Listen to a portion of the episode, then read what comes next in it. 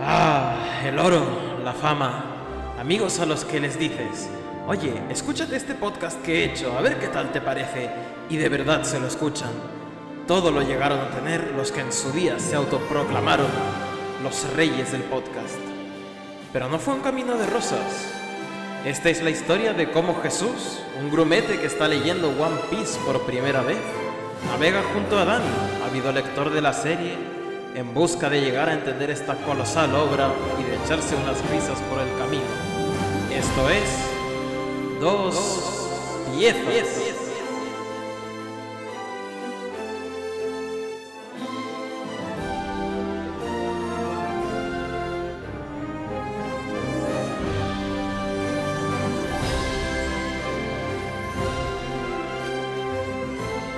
Muy buenos días, tardes o noches, piratas y piratas, princesas y princesos, porque he dicho princesas y princesos, es piecitos y piecitos, maldita sea. Bueno, pero son todas una, una, unas princesas. Todo- Cierto es, cierto es. Y sobre todo hoy porque os queremos tratar como reyes y reinas a todos nuestros seguidores porque hemos llegado a los 100 en dos piezas, vuestro podcast favorito de Guau. One Piece. Así, qué, qué desastre de, De entrada, ¿eh? Como, estoy haciendo. o sea, te has puesto muy nervioso. Claro, como ahora son mínimo 100 personas en Evox que, que, que te están escuchando, pues claro, te has puesto nervioso. has Claro, podido, me, te has me da el pánico escénico de, de repente. Entonces, contando, tenemos Evox, los de Spotify, que no sabemos cuántos son, y el que está en Google Podcast, que también le queremos mucho. Entonces tenemos como uf, un montón. Tenemos siete seguro, creo que nos escuchan. Luego el resto lo vemos son boots. No, yo, lo he- lo yo yo. al- al- a nuestro oyente de Google Podcast me lo, me, me lo quiero imaginar como nuestro crocus personal ahí en las en la entrada del Grand Line junto a la UN vigilando a todos los que pasan hacia esta infoesfera que es dos piezas él, él ahí como un estandarte va a estar ahí La verdad es que sí, es un, fiel, fiel por siempre es, es un, es un máquina. pero bueno, Bueno. eh, somos Dani y Jesús los dos piezas y eh, por si no os habéis enterado estamos en guerra y no nos referimos Hostia. al mundo real ni a sus eh, terribles circunstancias Da- Dale tiempo, dale tiempo. sino a una guerra muy perra que se está desencadenando aquí, que es entre dos de las grandes, tre- tre- cuatro, no sé, aquí ya que cada uno parte del pastel como quiera, pero la imagen principal es piratas contra marines. Eh, se está Mm, ejecutando sí. al hermanísimo, a Ace, bueno, todo- se está previendo ejecutarlo. Sí, sí, ya va, está como... mm, esto es todo el rato clímax, ¿sabes? Eh, eh, eh, a contrarreloj, todo el rato es... O sea, sí, es el clímax de la historia, porque siempre es eh, que se nos acaba el tiempo, que va a ocurrir tal cosa que no queremos que ocurra y van a contrarreloj. Pues esto es, es desde que llegan a Marineford, es todo el rato así. Claro, de hecho, no sé si lo sabías, pero para Marineford, la Marina contrató a los mismos arquitectos que hacían los campos de fútbol de Oliver y Benji para, para que los piratas tengan mm, mm, bastante rato eh, de correr para Sí, llegar a... Sí, la verdad es que... Bueno, y si encima eh, los llevan otra vez a, a la, a la a la casilla de salida, porque cada Sí, vez en plan, doy dos pasos y llega el otro y te pega un porrazo y venga otra vez. Pues sí, todo Bueno, es, es como el juego de la oca, ¿no? De... Vas saltando de un lado a otro, de tronco en tronco y tiro porque me enronco. En vez del juego de la oca, incluso podría, podría ser el juego de la horca, ¿no? Oh, pero- Dios, hostia. Pero... Ay, bueno, eh, en fin. creo que vamos, vamos a centrarnos primero porque además tengo, mm, tengo una respuesta a una pregunta que tú hiciste en el programa anterior, que es el arma de Barba Blanca. Ajá. ¿Cómo se llama el, el troncho ese palo con, con, con espada, con cuchilla? Que Vale, se llama ¿puedo tener, Naginata. un- ¿puedo tener un... ¿Cómo? Naginata. Naginata. Así se le llama a... ese- sí, no, sí, sí, creo que lo he dicho bien. Naginata, sí. Qué guapo. Ese arma es un arma de asta y una de varias variedades de hojas japonesas de fabricación tradicional. Y hay un montón. O sea, está Mm. guay. Sí, es una movida. El tema de las armas japonesas es una movida. Sí, Esa yo quería mi- tener un intento conclusión. trivial este que has propuesto y iba a decir a la barda, pero claro, no, no, no es lo mismo. Es parecida, claro, parecida, pero no, no igual. O sea, sí, también es un palo largo con pincho para matar, pues, pero no exactamente. Sí, desde luego lo que tienen muchas culturas humanas a lo largo de toda su historia es la capacidad de inventar nuevas formas de hacer palos con pinchos para matar, ¿eh? Mm, Sí, la verdad es que desde, de- además de todos los tamaños, es increíble eso. Bueno, hablando de palos con pinchos para matar, vámonos al... Yo diría que vamos ya al capítulo 561, Ujú. donde... Bueno, que se llama Luffy contra Mihawk. Y esa portada es foreshadowing. Es foreshadowing. ¿Por qué? Bueno, Porque pero- es... Sí, porque es Luffy dándole unos plátanos a un mono que tiene un brazo y un cabecillo. Realmente lo del cabecillo da igual. Pero es que se llama, el capítulo se llama Luffy contra Mihawk. Y salen monos. Y el que sabe, sabe. Claro, todos sabemos que, que Luffy se llama Monkey D. Luffy, Jesús. Sí, no- pero hay otra cosa por ahí que yo no, no voy a decir Ah, porque todavía ok. técnicamente no lo hemos comentado, pero vamos.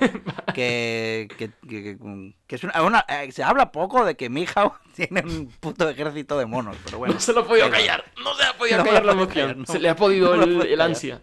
Es que me parece una locura esto, en plan... Él Es podría ir a por el One. Piece con todos sus monos. Ojalá. Se, Bueno, se- en se- fin. se le tenía como el capitán solitario, ¿eh? que nunca iba con nadie. Y míralo, normal. Yo también me lo un pasaría genial con mis amigos los monos. Todo el día por ahí danzando. Bueno, pues eh, Luffy contra Mihawk, que veamos si, si esto da lo que promete el título, que parece que sí por las dos primeras viñetas. Aunque Luffy dice que aquí ha venido a salvar a Ace, que no, no a pelearse contra un pavo tan fuerte. Pero, o sea, pero nada escapa al ojo de halcón de Mihawk, que consigue pegarle un tajazo a distancia. Además, solo a él, por algo lo llaman mm, ojo de halcón, claro. O sea, y más ataques. O sea, cayendo como una cruz asesina que, que Luffy consigue esquivar. Eh, o sea, recordemos que esta espada es la que le hizo la cicatriz a Zoro, ¿no? La que le recuerda que tiene que hacerse más fuerte y, y- y que está puto loco. Ojito con ello. Y bueno, de todas maneras también tiene para los Newkama que han venido, que, que bueno, que, que han venido a ayudarle porque han tenido la osadía de encararse contra él. Y Luffy se ve en un aprieto porque, mm, claro, no puede usar el Gomu Gomu. Como, porque como si, si se estira, lo mismo la mano no vuelve, porque, porque se la ha cortado. Claro. El tío pensando, para- ¿eh? O sea... Claro, está, mm, al final ha venido bien lo de quedarse solo, ¿eh? Porque probablemente si no, si llega hasta la tripulación, a lo mejor era Nami o Sanji, tenía que gritarle, oye, no te estires, que igual, Claro, ojo, claro, cuidado, claro. ¿eh? que nos quedamos sin capi.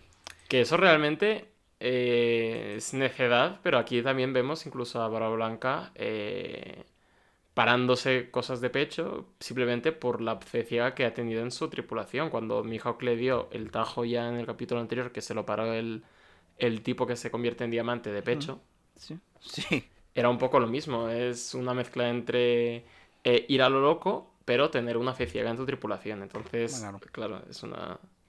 Sí, eh, va con todo. Oda ha dicho, mm, las ideas son estas y voy a ir con toda por. Pero para corte gordo, el que le hace a, al iceberg, o sea, el que, que, que madre de Dios. Sí, bueno, el, el tsunami iceberg, que se, que, se, que, sí, que se lleva por delante a un barco de la marina y todo. Es, es una visión que aterroriza a Luffy porque pues, eso, porque eso podría haber sido su cuello, literalmente. En fin, ahora vámonos con Do Flamenco y Cocodrilo.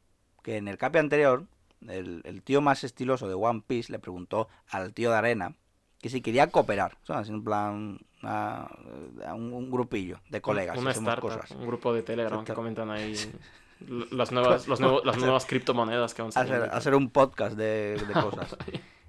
Eh, bueno, su respuesta ha sido, eh, la de Cocodrilo, ha sido un huracán de arena, pillando por en medio también a Boogie, que pasaba por ahí. Porque ya sabemos que todo lo de Boogie en este arco es eh, porque pasaba por ahí también. ¿sabes? Como- ha tenido la casualidad de que, bueno, se ha, se ha encontrado ahí. Que mira que bien le ven a Luffy, porque, mm, bueno, no queremos que nos corte Mihawk, pero estaría feo coger a un random y usarlo de escudo. Así que cogemos al payaso, que ya él solo se puede cortar y no hay problemas. Además, Claro. se lo podemos tirar a la, espaya- a la espadachín y todo, en plan, una risa porque es el payaso y nos tenemos que reír con él. Pero qué, qué- Boogie qué- realme- qué- qué- qué detallito de pureza que la mayor debilidad de Luffy, que sea cualquier cosa que pincha, sea una cosa a la que Boogie sea totalmente inmune, ¿no? En plan, que se complementen de esa forma tan rebuscada. No sé. Pues sí. bueno, pero de todas maneras, Ruby, eh, Boogie se lo ha creído, ¿no? Así, tanto, tanto mm, presidiarios dándole la píldora le han hecho creer que puede contra Mihawk. Así que no duda en tirar una bombita que el espadachín devuelve sin problemas porque recordemos que la espada esa tiene la habilidad de repeler. ¿Te acuerdas cuando que lo dijimos eh, en el primer capítulo cuando sale que le tiraban algo o sea, Ajá. y en, en Barati y, hicimos la broma de que estaba impregnado con la vacuna de COVID? Que me acuerdo yo de ese chiste. En plan, wow. joder. Wow, eso es Y- un rollo muy vintage, ¿eh? Desde que hemos llegado a los 100 y de repente... eh, Ya, hablamos de, pero, pero ha envejecido regular ahora, lo, ahora que lo, lo pienso, la- los chistes que había ahí al principio, plan vacuna de COVID, como, puf, tía, como, cómo ha envejecido eso. No deberíamos hacer tantos chistes de cosas contemporáneas porque al final mm, envejecen regular, pero bueno, Ya, ahí no, están. sí, sí.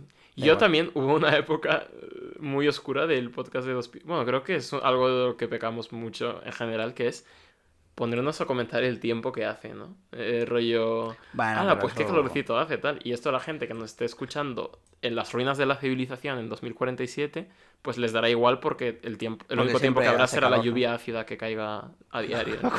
O, un calor rollo Mad Max, ¿no? En plan, claro, que hace calorcito. Porque lo comentan, es lo normal. Vale, pues eh, Luffy aprovecha y sigue su camino hacia Ace. Pero Mihawk no va a dejar que se vaya así como así. Pero aquí entra en acción el comandante de la quinta división de Barba Blanca, que se llama eh, Floral Blade Vista. Bueno, es un chiste aquí de Windows, pero no. Que bueno, que con esas pintas y con ese bigote, pues no puede ser otra cosa que espadachín. Y por lo visto, uno bastante destacable porque Mihawk lo conoce. O sea que, ojo, cuidado, estarán en el grupo de WhatsApp de espadachines o algo. Importante aquí. Dice Mihawk que la, pa- que la capacidad que tiene Luffy de convertir a todo el que conoce en aliados es quizá la habilidad más peligrosa de todo el océano. O sea, y sobre todo que la tenga Luffy, que, o sea, que sea este chaval que, que no soporta las injusticias en un mundo tan injusto. O sea, que es normal que el gobierno mundial no le caiga del todo bien a este chiquillo, porque tiene esa habilidad peligrosa. O sea que. Sí, sí. que Y, ojo, que, y qué guay que Mihawk haya resumido en plan ya, en plan, esto que la broma que hacemos siempre del subtexto, creo que es el mejor resumen que han que, que ha hecho ningún personaje de Luffy hasta ahora. Este que hace Mihawk en una frase, ¿no? Sí, es que yo creo que. que, mm, creo que Mihawk es, eh, de todos los personajes de One Piece, el que lee la Wikipedia de One Piece junto con Robin. Sí, tiene pinta, seguro ¿eh? que esto- Podría tener esto un es. Pero y además Sí, sí. curioso que diga esto Mihawk, que a, a todas luces tiene que ser de las personas más fuertes de este campo de batalla. Sin embargo, no ha podido demostrar su fuerza contra Luffy porque le ha parado este jambo. No ha podido demostrar su fuerza contra Hora Blanca porque le ha parado otro comandante de Hora claro. Blanca. En definitiva, este es un lobo solitario al que no paran de pararle los pies gente que tiene a gente que le ayuda, ¿no? Entonces, Mm. me parece me parece interesante. Pues sí, es verdad. La verdad. Pues sí, mira, no, no lo había visto de ese, de ese modo, no me había fijado en esos detalles, pero sí. Porque te- no me había fijado porque siempre estoy pensando en que Mihawk tiene monos. O sea, no- Claro, es una cosa que ciega la, la- la- el juicio, yo lo entiendo, y, y es un dato que me parece impepinable. Y por supuesto que los monos van a tener una portada, una canción dedicada y todo cuando llegue el momento. Es- por supuesto. Vale, y ahora el narrador se pone intensito. ¿no? En plan, porque se han revelado muchos datos, ¿no? Datos importantes. eh, de repente un montón de convictos, apariciones repentinas, estrellas invitadas, mm, habilidades locas también. Una, una batalla que tiene a todo el mundo expectante. Pero aquí no queda la cosa. O sea, ya, se, ya se terminaron los preparativos, así que la ejecución es inminente. Y todo el mundo se sorprende porque eso no vale. Tiene que ser a su hora. Claro. Que sí. Ser impuntual también es hacer las cosas antes de tiempo. No sé si Ujú. me explico, quiero decir. Tú eres, mm, ser impuntual es llegar tarde, sí, pero también es llegar antes de tiempo. Ser Ujú. puntual es llegar a la hora. Así que a mí no vengáis con mierdas. Pues di- di No sé por sí. qué me, me he puesto tan... No, no, no, pero y además toda la razón del mundo, porque además habrá gente ahí viéndolo desde, yo qué sé, desde sus casas, la ejecución pública, y, y habrán aprovechado para irse a mear a por unas palomitas Claro. o lo que sea. Totalmente. Esto no puede ser de ninguna forma, claro. Esto no puede ser. Y bueno, Sengoku dice que se tire del cable y se desconecten los Dendemushi visuales. O sea, se acabó ver la batalla para el mundo porque sería regular Hora de cometer crímenes de guerra, ¿eh? Claro, estaría regular que el mundo perdiese la fe en la marina y en el gobierno. Y mira qué curioso, si la decisión de Oda, porque puede poner muchos personajes, si tiene para elegir. Pero cuando Sengoku dice, eh, dice eso, Oda ha decidido poner mm, mm, las dos viñetas de, al lado de, de, de almirantes, que son Aokiji, que es hielo y que sabe cosas, y que, y que de vez en cuando ha dejado escapar alguno, Ujú. ¿sabes? Algún piratilla. Y a Kainu, que es Magma, que podría decir casi lo contrario, y que no deja pasar ni una. Lo que es Ajá. bastante opuesto si me preguntan. Creo bastante. eh, creo que la ha decidido Oda.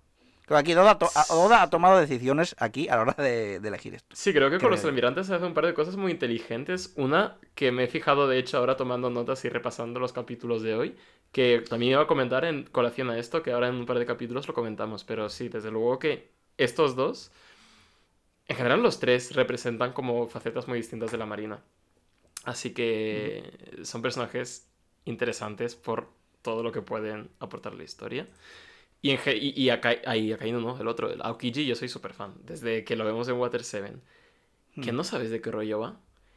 No sé. me- sí, me- más pasotilla y el otro más intenso. Y el otro, Y el otro más además que, está, que, que, ha visto muchas pelis de Clint Eastwood, ¿eh? el de Magma. Está como siempre frunciendo Sí, ahí. sí, siempre. Como mirando de lejos. Así, mirando de lejos.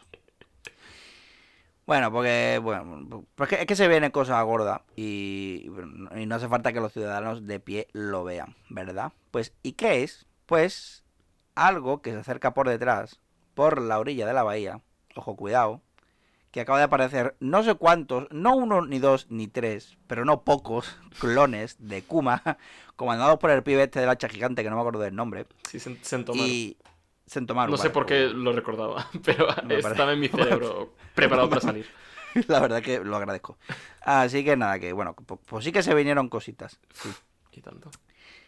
Y vale, pues ya con esto nos vamos al capítulo 562, en cuya portada Robin va de compras, ¿no? Con una mamapato y sus patitos. Y un patito, que me hace mucha gracia aquí eh, el guiñito, ¿no? Porque un patito que se va a perder, porque va para otro lado, que curiosamente tiene tres ramitas, ¿no? Uno, uno en el, una ramita la tiene en el pico, como si fuesen espadas, ¿no? En plan guiño, guiño, codazo. Ay, ¿cómo se nota que Oda también echa de menos dibujar la tripulación, eh? Eh, metiendo estas cositas por ahí. Ujú. Y pues sí, hombre, eh, viene la Kuma Corps, o yo qué sé, el ejército de Kuma, no sé, no sé cuál es el nombre, mm, la Kumarmin, la verdad que no sé. Ku- La Kumarmi. La Kumarmin, no sé- no, no sé cuál es el nombre correcto que se le ha puesto, pero, pero aquí está. Sí, o sea, yo Bueno. solo sé que el nombre de los, de los mm, robosos en sí es, es pacifistas, ¿no? O, o- ¿Qué? bueno, pacifista, pero no mucho. Claro que es un rollo muy, muy, muy América Fakia, ¿no? Va- Vamos a pacificar este, este Joder, campo de batalla sí. ahora rapidito. Vale, pues bueno, porque mm, había rumores que Vegapunk, que Vegapunk estaba creando un arma humana y que enviaba prototipos para hacer frente a incidentes, como por ejemplo el de Chabondi, tú sabes. Pero uno hace una pregunta clave que yo no me había hecho, que ¿por qué todos se parecen a Kuma? Claro. Sí, ¿Quieres quieres decir? ¿Por qué, mm, ¿Por qué no hacen los diferentes o simplemente que no se parezca a alguien? Sí, ¿Por qué necesariamente Kuma? Igual, igual el doctor Vegapunk, que recordemos que va 300 años adelantado a la tecnología del universo, ha descubierto que el cuerpo, mm, el cuerpo de hombre perfecto luce exactamente así. Con Ah, dos patitas vale. muy chiquitas y, y- y un torso que ocupa como media página. ¿Tú, tú te imaginas que, que- que llega a ser que coge a un, a un usuario de fruta furro cangrejo? En plan, como tú dijiste, que la evolución, al final, lo más evolucionado es un cangrejo. Y No. en plan, aquí está. Eh, Oda ha hilado tan fino que ha dicho, mira, eh, sea un cangrejo. Todo, Sí. el, el soldado del futuro es un cangrejo. Menos mal, menos mal que ya, ya hemos podido ver cangrejos roboces en Avatar, El Camino del Agua. Uh, porque... Que vi- que- es lo que más me gusta de Avatar, los robots. Sí, porque a mí tampoco me. Pero vi como. Como me gusta la imaginería militar así, rollo tro- de, de, de, a- de robot gigante. Por de hecho, estoy ahora obsesionado con los Gundam y demás. Y tal, pues a mí es lo que más me ha flipado esa película. Pero bueno. eh, aquí esa es mi crítica a, a. Perfecto. Si es que hay de todo en dos piezas, para toda la familia. O sea, Sí, ¿qué- incluso a la temporal. Aquí la tenéis. Aquí está. El caso que, bueno, pues mira, mm, hablando de mm, cangrejos se me había olvidado, porque el caso es que el plan era la maniobra de la pinza. O sea, que tener, tener a todos los piratas en el centro, ¿eh? Irse por los lados y tenerlos rodeados para que los Kuma haga- hagan su cosa. ¿Qué ha pasado? Que ha llegado el del hacha con sus cyborgs y no están los piratas donde deben estar. Ese, que, que así, así uno no puede trabajar. Así que, por favor, gente, un poco de seriedad cuando se trata de, eh, de hacer genocidio.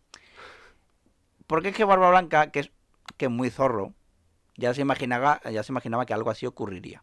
Así que lo evitó, mandando a su gente a por los buques de guerra de afuera. Pero Son Goku queda igual. Si izquierda y derecha, regular. Vale. Pero aún se puede atacar por delante y por detrás. Así que al lío. Y los Kumakors des- desatan el infierno. Sí, lo que, lo que yo te he dicho, no pacifista, pero no mucho.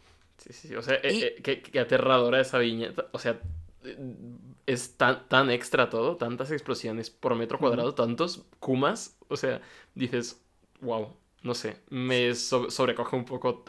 Toda la, o sea, Oda en este arco dice, "¿Quer- ¿queríais exageraciones? Aquí, aquí las tenéis. ¿Queríais todo maximalismo? Aquí está. Y esta viñeta de 40 Kumas, todos disparando a la vez, rayos de pura energía, me parece una cosa aterradora. Mm, Y, y más, peor todavía es que, que si pilla por delante algún buque con marines, pues bueno, tampoco pasa nada. Que esto es a- apunta, nos apuntamos esto. ¿Vale? El hecho de que mm, Barba Blanca señala que está atacando a sus propios aliados. Vale. Mm, vamos a apuntarlo porque hay una cosa ahí. Para después. Apuntado queda. Vale, pues nada más. Que bueno, que Barba Blanca, Barba Blanca dice también que todos para la plaza. ¿Sabe? Que, que estar en medio igual es peligroso, visto el vicio que tienen los Kumas de disparar rayos explosivos por la bogota a todo el que vea. Vale, algunas teles sí empiezan a apagarse. Y Sengoku anuncia que, bueno, que cuando todas las pantallas se hayan cortado, se rodea a los piratas, se ejecuta a Ace y se elimina a todo Dios de aquí y ya está. Y todo el mundo para casa. Es decir, que, que el plan desde el principio era ese, ¿no? Acabar con todas las tropas de Barba Blanca. Sabía que iba, sabía que Barba Blanca iba a venir y lo tenía todo preparado para tenerlo ahí en la, eh, para que caiga en la trampa. Más, parece que a lo mismo eh, el centro de la bahía no estaba antehecho y a lo mejor Sengoku ha dicho, a ver, ponerme aquí, abrirme hueco, que, que yo creo que, que cuando vaya a ser la ejecución de Ace, por aquí va a venir uno que yo me sé y verás tú qué risa. Y nada, pues habrá que darse más prisa todavía para sacar a Ace de la plaza. Sí, lástima que Kizaru no esté por la labor de dejar pasar a Luffy y lo mande de una patada otra vez a la casilla de salida, como en la, en la oca. Sí, de todas maneras, menos mal que está Jimbe para frenarle y un montón de comandantes de Barba Blanca que ayudarán a Luffy porque ya sabemos que Luffy tiene un montón de aliados en todos lados. Vale, eh, que- acabo de fijarme en un detallito súper tonto, que es que el, el comandante de Oro Blanca, que es un hombre pez, lleva una camiseta de diseñada por la estrella de mar esa, por Papac. Oh. Fíjate. Qué cabrón. No lo había visto. Sí. Y, Y sí, sí, sí. Hostia, pero es que ahora me estoy dando cuenta de las hostias duras que le está metiendo a Luffy, ¿eh? Porque no le están metiendo solo hostias duras, le están metiendo hostias duras la peña más fuerte del mundo. Todo el Sí, rato. sí, te sí, la verdad que te reci- Es que, a ver, es que. mm, es que Luffy. Es que iba muy subido. Hmm. Luffy lleva una temporadita de que estaba ganando, que estaba bien, mira esto, era el cocodrilo, ahora no sé qué, no sé cuánto, y ahora ha llegado aquí a, a- a la mesa de los mayores, ha sentado en la mesa de los mayores, y los mayores, como ya sabemos, le pueden meter un puñetazo en el pecho que le hunde el pecho, y aquí está ocurriendo. Claro que con quien nos enfrentamos por última vez fue a Gecko Moria, que claro que en, que en esta fiesta le han sentado en la mesa de los chiquillos, como el primo tonto, ¿no? Entonces, Totalmente. ya es como De que hecho, se ve el sentido de la escala de que Luffy es una hormiguita. Y me gusta Claro. mucho cómo está llevado ese arco en ese sentido, porque yo que sé, hubiera sido fácil que al ser el prota hubiera tenido momentos de voy a hacer un power up 3000 mega potente y voy a cargarme alguno así muy tocho, pero no, Luffy Pero no. es una pelota de pinball y, y, Totalmente. y en esto estamos. Al final que, que se, ha venido arriba, se ha venido arriba. Bueno, viñeta rápida para recordarnos que, eh, que Moria, de- precisamente Moria, sigue ahí amenazante. Ok. Que Mihawk y el otro espadachín de, de buen bigotón siguen peleando, pero han decidido atrasar el combate, visto que igual no sale ninguno vivo de allí, porque recordemos que Kuma está eh, disparando a todo Dios. Y lo mismo con Smoker y Tashigi, que, que por ahí andaban, los- estos dos. Sí, ahí están. Ahí están que bien que saluden. Bueno, eh, mientras, pues, Sengoku está que se tira de los pelos porque hay una mm, hay una pantalla que todavía sigue encendida. ¿Vale? O sea, un, un Dendemuchi que todavía está retransmitiendo. eh, seguro que ahora todo el mundo sabe las troperías que está haciendo la Marina, ¿no? A ver, va- vamos a ver qué hay en la tele. Vamos a poner el canal ese, que es el puto buggy. No, no una ni dos ni tres, bueno, bueno, tres tomas enteras de primerísimo primer plano de Buggy presentándose, ¿no? Como, como el famoso pirata el famoso pirata de la tripulación de, de Roger, ¿no? Amiguito de Chang, el Yonku, que, bueno, que, y que sobrevive a los ataques de Mihawk. El legendario Buggy, ¿no? Bueno, Ay, Dios, yo no sé. O sea, sé que no te hace especial gracia Boogie en este arco, pero es que yo la primera vez que me vio tan con la guardia baja, o sea, no pensaba que fuera a ser un personaje que tuviera es, esta evolución, para empezar. Y segundo, creo que a nivel de expresividad, no hay ningún personaje de One Piece que tenga unas expresiones faciales mejores que este tío. O sea, Si, quisiéramos, podríamos poner en cada portada de cada programa que se ha hecho una cara de Boogie diferente. Y, y nos so- sobraría. Porque es increíble. Lo, lo mucho que se gusta Oda dibujando a este tío haciendo el inútil todo el rato. Bueno, creo que me dijiste que era su personaje favorito, ¿no? Sí, sí, sí. O sea, pues, pues se nota, cabrón, joder. Qué máquina. Bueno, eh, vamos con otro personaje. Escuardo. Uno que hay. O sea, Uno que había un- por ahí, sí. Un random, literalmente un random. ¿verdad? Que, que, bueno, no aparece aquí por primera vez porque se presentaba al, al inicio y Sí, tal. aparecía porque- varias veces. De hecho, luego cuando eh, Barba Blanca comandaba la, aquello de eh, atacad a los buques de la marina, como que preguntaba si estaba Escuardo por ahí. Y dijeron, no, pues por aquí no está. Y dijo Barba Blanca, ah, ah, ah. pues muy bien. Ah, hostia, hostia, pues se me... eso se me ha pasado por completo. ¿Qué tío? Sí, sí, hasta en el anterior programa se comentó así. Los fans más avispados se habrán dado cuenta de mi pequeño Mm. guiño. Si Mm, subís, vaya. mucho, si subís mucho del volumen de- del programa, se me oye guiñar el ojo. Se, se oye el ojo así, se, si se- veis. se escucha el wing como el, como el banco, ¿no? Se escucha cling. Bueno, pues, pu- vale, pues aparece ahí, ¿no? Eh, al lado de Barba Blanca. Dice, oye viejo, ¿cómo andamos, no? Pues está la cosa por ahí detrás regular, no sé qué. Dice Barba Blanca. Sí, yo, yo ahora me uno a la batalla, ¿no? Porque es verdad que, que Barba Blanca, el tío lleva todo el rato ahí de pie, sin hacer, sin hacer mucho, solo mirar muy serio como un jugador de un Total War. Plan, venga, vosotros ir por aquí, vosotros por allá, los, los arqueros por acá y poco más. Y recibe de frente, no por la espalda, ojo, aquí, ¿eh? De, de, ojo, de escuardos. Al final, recibe un espadazo. Al final, el más random es el que se le acaba liando a Barba Blanca. Que sus razones tendrá. Pero ahí está. Pero veremos, Y pero qué, de- qué, qué giro, ¿no? O sea, es que esta guerra, joder, o sea, mira que es difícil, no sé. Y, y a- a- al final del programa hablamos de esto, pero me parece que hay muchas cosas muy bien hiladas aquí.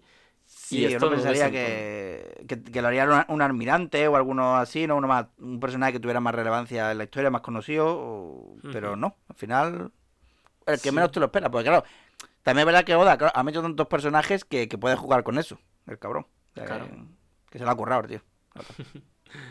Eh, bueno, bastante choqueante esta instantánea en la que le clavan una espada al hombre más fuerte del mundo. Veremos cómo acaba esto. Pero antes veremos que ya hemos pasado al volumen... eh, Al, 50. te- te- te- al 58, ni Al más ni menos, 58. 58 ya, ¿eh?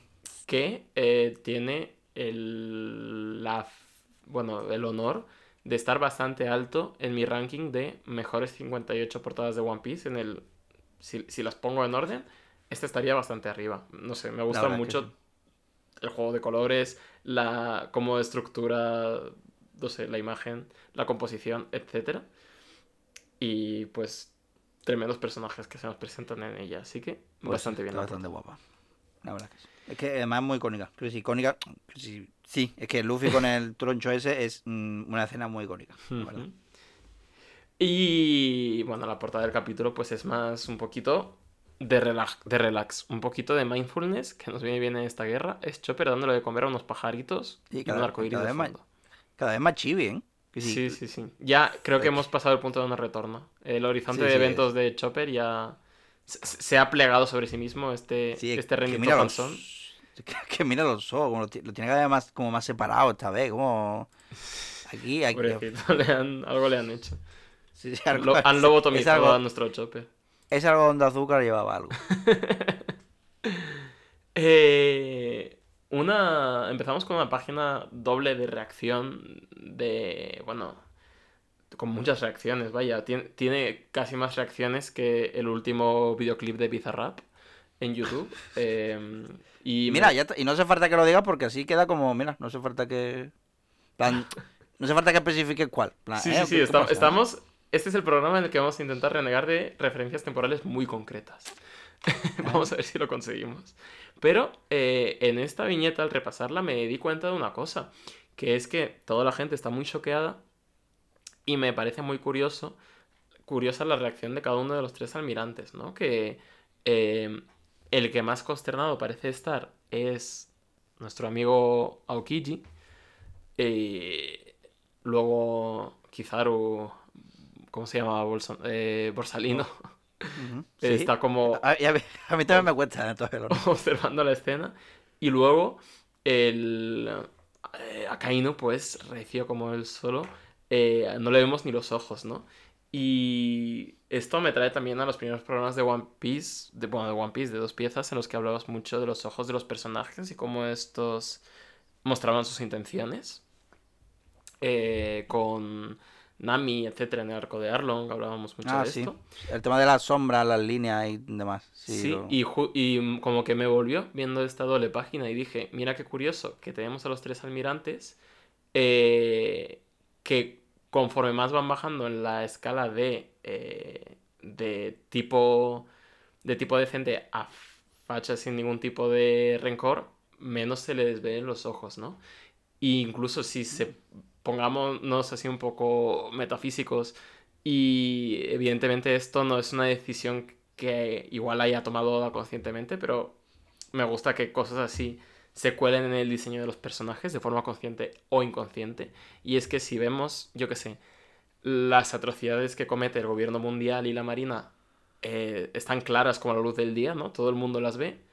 Y por eso el almirante que más consciente es de esa situación, de todas las barbaridades del gobierno mundial para que él trabaja, es eh, Aokiji. Y por eso a él se le ven los ojos siempre. Tiene la opción de, de- de Oh. taparse los ojos y no ver eso, pero siempre va de cara. No, no tiene nada que le tape los ojos. Luego tenemos a Kainu, que es el más eh, implacable, que va como los caballos estos de carreras que les tapan los ojos con, con parches para que solo miren hacia adelante y no le vemos los ojos aquí. Es como si se tapa de toda esta pordedumbre y no atiende a razones. Y el que más me interesante me parece en esta analogía es eh, Borsalino, porque puede verlo todo perfectamente, pero decide ponerse gafas de sol. Y Ponerse- un filtro. Claro, y- las y cosas, precisamente Meter este- cachondeillo o hacer bromitas. Sí, precisamente este es el tipo más menos pasional, porque Aokiji tiene sus convicciones morales, Akainu también, y Kizaru es simplemente un currante. Es un tío que se levanta por las mañanas, se pone sus gafas de sol, y si eh, el mismísimo Adolf Hitler le dice que haga cosas, las va a hacer. Y si se las dice eh, Mahatma Gandhi, pues también. El tío es un currante de los pies a la cabeza. De hecho, siempre le vemos actuar como un profesional. Incluso estos toques que tiene de mafioso, ¿no? Eh, y me parece muy, no sé, muy acertada esa, ese paralelismo y apoya más el hecho de que Kizaru sea un personaje que a mí me provoca verdadero terror. Esa frialdad con la que actúa siempre. Porque no hay nada detrás de ello, ¿no? Es como... No sé, no sé, no sé, no sé. Pero bueno, Me ha gustado, me ha gustado. Te he dejado, me ha gustado. Me ha, gu- me ha gustado cómo ha fluido esto, ¿eh? Me, me- me gusta. Sí, ya no sabía por dónde salir al final, pero gracias por, gracias por librarme de ahí. El No, caso, eh, le ha metido un navajazo tremendo, un gran navajazo para un gran hombre, porque ahí... Al final eso, al final todo se reduce a... Al final un navajazo bueno que le han metido, ¿eh? Claro, claro, porque el escuadro tenía una espada más pequeña, pero hubiera sido un poco ridículo, si se me permite la expresión, clavarle una espada tan chiquita a Barba Blanca. La verdad es que... Entonces, pues, eh, esto concerna a todo el mundo. eh, y lo ha causado, pues, este pirata del nuevo mundo, eh, Squardo, que nada más procesar lo que está ocurriendo es placado por Marco, que viene volando a detenerle. Y Squardo, pues, empieza a decir su, su discursito, que básicamente consiste en afirmar que Barba Blanca nos ha hecho una jugada a todos y está aliado realmente con Sengoku. Y se ha aliado con Sengoku para que deje vivir a Bra Blanca y a Ace. Que se ha hecho aquí la teoría de la conspiración el amigo y ahora nos va a explicar un poco más. Tengo que decir que des- el, el escuadro este ¿Qué? creo que me cae peor incluso Me por sonado- lo- a que- a que te has callado porque me ha sonado el estómago, creo, ¿no? ¿Sí? no, ¿Ha sido el estómago lo que ha sonado? no, no, no, no sé lo que ha sonado. Ah, o vale. sea, ha sido mi cerebro igual. O- Ah, vale, creo que es que ha sonado- de repente ha sonado mi estómago y está, y está, y está, y No, está no, pausado, fuerte, te hostia, se ha colado, se ha colado. Eh, no, que digo que yo creo que Squardo siempre me ha caído muy mal, pero creo que gran parte de ello es su diseño. O sea, es muy feo. Sí, por tatuarse cosas en la cara, ¿no? Es extremadamente feo. Creo que es de los personajes más feos de One Piece en general. Y ya no feo de... Porque hay personajes muy feos, yo que sé. Como el, los- el dragón celestial este al que le mete un puñetazo a Luffy. Pero ese es feo, pero digo, es gracioso de mirar. Es es claramente un personaje de One Piece. Claro, pero, este está diseñado para eso. Claro, porque el dragón celeste está diseñado para que te caiga mal, que tenga ganas de que le peguen una hostia. Pero Claro. este es como, bueno, ¿qué le pasa? No sé, me da como grima. O sea, hubiera preferido que le hubiera metido un navajazo, qué sé yo. El, el- el tipo que, es, que, que- que tiene como una cabeza de pulpo encima de la cara. O, o el tipo este que tiene una- unas espadas que son dobles y en forma de gancho, que sale aquí, eh, que está aquí al lado. O que le hubiera metido un martillazo el tío que se saca martillos del pecho y hubiera sonado bang. Pero bueno, no. Lo ha hecho este tío que afirma que hay una conspiración por parte de Barba Blanca que además les ocultó a sabiendas la información de que Ace era el hijo de Gold Roger, de lo que se ha enterado todo el mundo hoy y gran parte de la tripulación de Barba Blanca también. Y Ah. concretamente estamos empezando a ver por qué Squardo podría tener el juicio nublado y, y- y creer que Barba Blanca le ha traicionado, porque toda la tripulación de, de Squardo fue asesinada por Gold Roger o los suyos cuando Barba Blanca la encontró. Es decir, que era un tío que lo había perdido todo a manos de Roger. Y no solo eso, sino que eh, había el mismo Barba Blanca adoptado al hijo de Roger en su tripulación y les había hecho ser amigos entre sí, pues sin haber dicho nada de esta información. Que, joder, en- O sea, que, que al final Barba Blanca ha cometido, eh, ha, ha hecho lo mismo que hace el gobierno, Que es ocultar la historia. Y, y le ha Sí. la cara, al final. Sí, sí, sí. Y a la vez entiendes ambas perspectivas, porque Barba Blanca también vio ese algo en Ace, vio lo, lo mal que lo pasaba, igual que vio lo mal que lo hubiera pasado a Squardo después de perder a toda su tripulación. Y dijo la, decía la frase esta de, no, de todos somos hijos del mar, ¿no? Es decir, que una vez entras en los piratas de Barba Blanca, tu pasado eh, ya no importa, ya eres un hijo de Barba Blanca, ¿no? Que esto se cumple también con los sombreros de paja, se cumple también con los piratas del sol, que si recordamos son estos piratas que eran antiguos esclavos, hombres pez, que se tatuaban todos el sol. Eh, entonces es un leitmotiv que se repite mucho esto, este también, el de es un borrón y cuenta nueva. La familia encontrada de los piratas es una familia que te acepta, pues haya sido lo que haya sido. Entonces, entiendes a los dos. Barba Blanca es una persona demasiado noble para su propio bien, de vez en cuando, y este tío, pues, su dolor está justificado también, ¿no? Y Sí, más en esta masacre, que al final una guerra no es más que cadáveres apilándose, luchando por una causa que al final, ¿quién dice que es más importante que la vida de toda esta gente, no? Sí, al final es que estamos todos muy tensos. Creo que aquí estamos, estamos en medio de una guerra, estamos todos muy tensos, vamos a calmarnos un poco, que al final nos, nos matamos entre nosotros. Claro. Pero sí, hombre, tiene que sí que, que es que es verdad que se entiende lo de Escuardo. Sí, joder, es que es que yo yo que soy una, una persona que considera que hay que decir hay, hay que decir las cosas. Hay que hablar las cosas y contar las cosas en plan, mira, te comento tal. Porque si no, después es que, verdad que pasan estas cosas. Al final acaba explotando en la cara. Si es cosas que se tienen que saber. Si, si es el elefante en la. En la no, el elefa- ¿Cómo se dice? El elefante en la sala, ¿no? Eso Sí, hay sí, que. Hay que hablar siempre del elefante en la sala, porque si no, después pasa, pasan estas cosas. Y también es verdad que, bueno, que. Depende, también hay forma y forma de decir las cosas. Creo que se le podía. Estoy, estoy elucubrando sobre cómo Barba Blanca le podía haber dicho a Cuadro. Claro, estamos haciendo terapia aquí grupal. Exactamente. sí. Pero bueno, entonces, realmente no sé cómo salir de esto ahora mismo. Sí, sí, sí. es- no, es, no es situación compleja. No, pero porque, porque realmente que, eso, porque, mm, ¿verdad? Tienen los dos un poco de razón en este aspecto. Yo qué sé. Sí, no, sí, que no se peleen, que los dos tienen razón. Claro, ¿no? Y me gusta que Marineford se meta en estos berenjenales eh, cuando One Piece realmente es, un, es una serie más grande que la vida. Es una serie de unos valores tan bellos y tan absolutos, ¿no? Es decir, siempre a favor de, de la amistad, de la familia encontrada, de la justicia, de... ¿no? Que eh, muchas veces, pues, es una historia de blancos y negros, ¿no? Que esto no... Quiero decir... Porque es el tipo de historia que quiere ser y creo que es una de las historias que mejor lo hace, ¿no? Esto de... eh, así es como luce el mal, así es como luce el bien, ¿no? Y puede haber esperanza en el mundo. Pero mm, Marineford no deja de ser una guerra. Y creo que es una guerra muy bien escrita. Y una guerra muy bien escrita es una guerra en la que hay conflictos, en los que la gente se mete, pues, por muchas causas y no tiene que haber alguien al que le falte razón necesariamente. Así que creo que estos momentos ayudan mucho a darle ese, ese empaque al arco que no tendría de otra forma, yo creo. Pero bueno, el caso es que Escuardo eh, esta teoría ya la compró porque venía, como hemos dicho, con el juicio nublado porque por la noticia de que Ace era el hijo de Gold Roger. Y en esto que a Kainu le, se lo llevó al...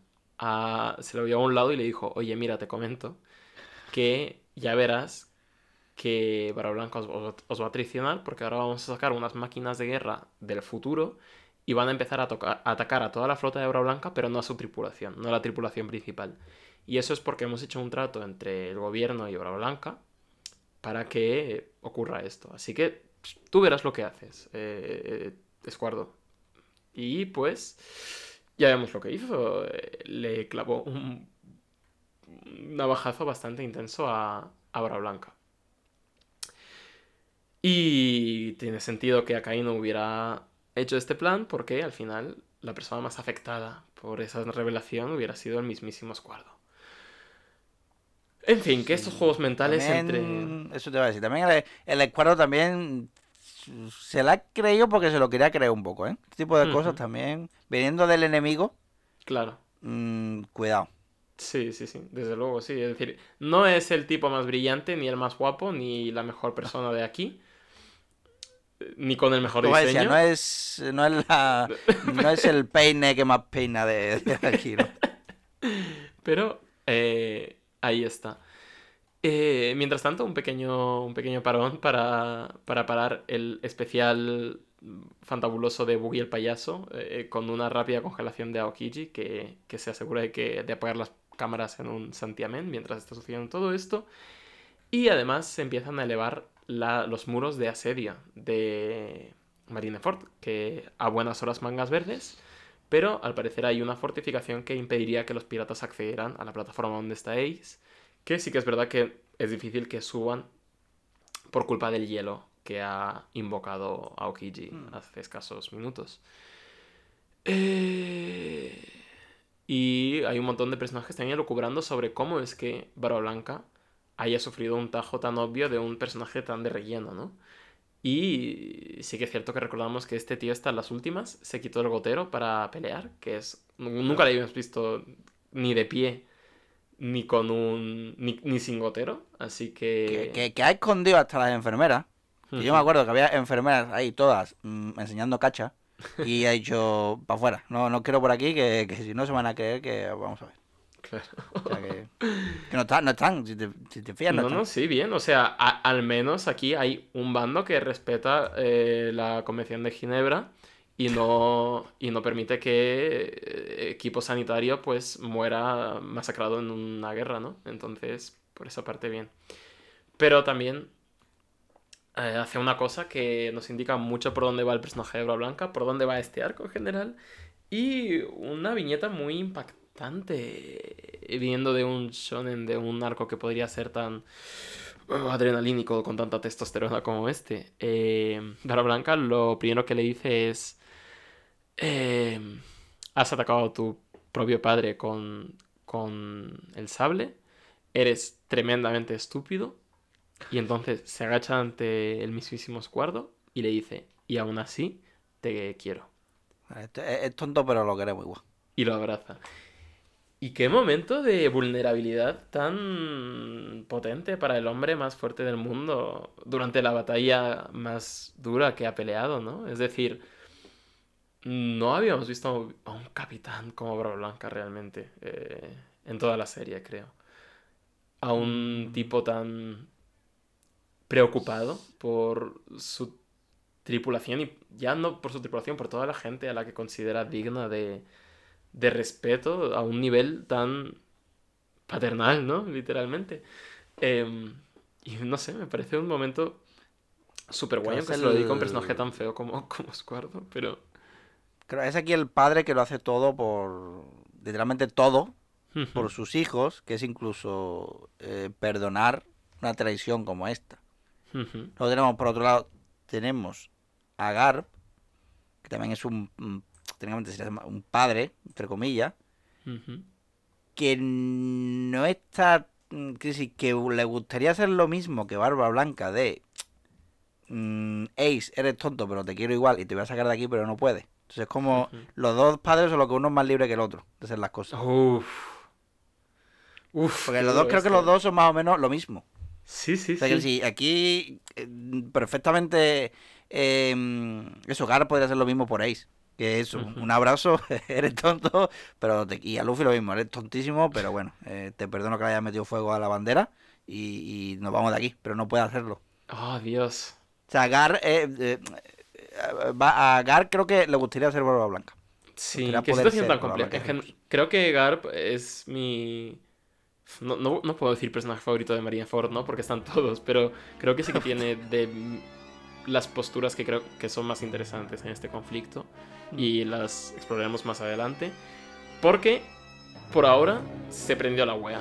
Barba Blanca ha dicho, bueno, ya me he metido el pie en navajazo, ya he calentado, es hora de luchar. Voy a volver ojo, a abrir yo- la realidad en dos. Eso. Y ojo que, que Cocodrilo le había dicho que eh, de verdad ha sido derrotado por un hombre tan débil como tú. Y después de que eso, de que Barba Blanca rompa la realidad otra vez, la cara de Cocodrilo en plan, hostia, eh, no debí decir eso. Fíjate.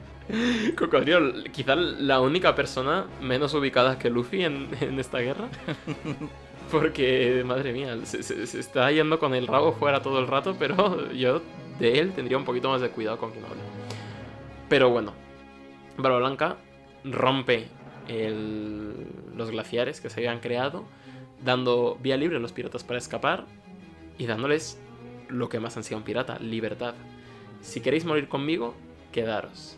Si queréis iros, iros. Pero yo ya, ya, ya se acabó la buena onda. Voy No. a pegar un tremendo salto y voy a dar un golpe de fuerza en el mismísimo cuartel general de la Marina. Y este capítulo acaba con una de las frases más guapas con las que puede acabar un capítulo de One Piece. Que es Sengoku gritando a todo pulmón, preparaos, el hombre más fuerte del mundo ataca. Ojo, cuidado que es tan fuerte que, que es, es tan fuerte que ha vuelto otra vez a que las páginas sean dobles. Fíjate. Claro, claro, que cada vez que- Desde- que, hace algo...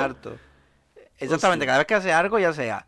O fíjate, cada vez que hace algo, ya sea el salto en la siguiente página, bueno, en el siguiente capítulo también del salto, eh, romper la realidad, eh, crear tsunamis o mm, perdonar a un hijo.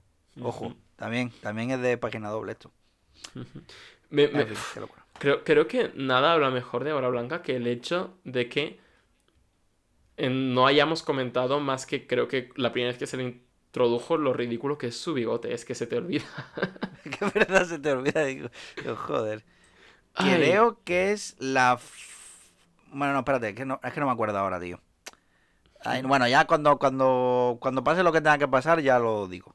Vale. Lo apunto. Porque es que parece una sonrisa. Ajá, sí, sí. De ahí. eh, Pero bueno, ya, ya, ya comentaré cosas. Ya comentaremos. Sí, sí. sí, sí, me acuerdo. no, pues nada, pues yo qué sé. Cada uno eh, eh, lo cubre, como quiera. Perfecto. Eh, y Squardo está llorando como el pequeño hombre patético y feo que es en el suelo. Hasta que Marco le dice, oye, si realmente quieres pedirle perdón, no llores y eh, pues haz lo que tengas que hacer para resarcirte.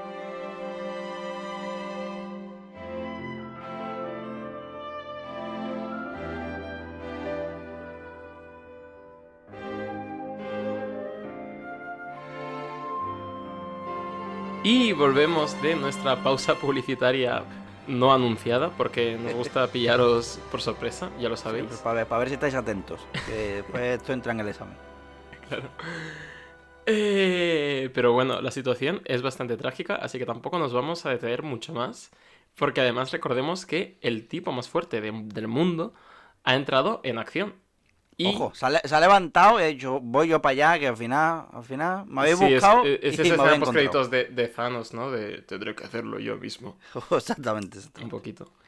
Y se enfrenta contra un tío que se llama John, John Giant, Jo- John Gigante. O sea, que es un gigante que se apellida Gigante, ¿no? Eh, Es como, como si yo, me, me apellidara humano, ¿no? Eh, Jesús, humano. Ya, pues, pues sí, es verdad. No miento, voy de cara. Claro, va de cara, porque realmente es lo, lo- lo único así destacable que tiene este personaje, porque creo que lo habremos visto un par de veces de fondo, pero tiene destacable que es exageradamente, exageradamente grande, creo que es incluso alto para estándares de, de gigante. Y nunca habíamos visto a Barba Blanca demostrar realmente una proeza física, que todos sabemos que tiene, cuando, eh, lejos de partir la realidad, coge y como que coge y se pone la realidad de mantita, ¿no? Como, como la agarra así y hace, epa. Eh, eh, Epa, cuidado. Claro.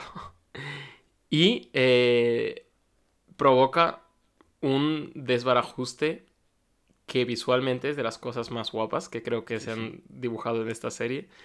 Que es que básicamente, lejos de crear un terremoto, lo que crea, o sea, básicamente divide la Tierra en chunks y, eh, y hace que se vayan tambaleando de un lado para Sí, otro. Básicamente, La, la, la atracción esa de la feria, ¿no? La, sí. la, sartén esa. sea- y, re- y recordemos que esto la, la ha hecho eh, con una mano, apuñalado y siendo un viejo ya casi casi para entregar la cuchara, ¿eh? Porque estaba de aquella manera. O sea, imagínalo en sus años mozos cómo sería, hijo puta.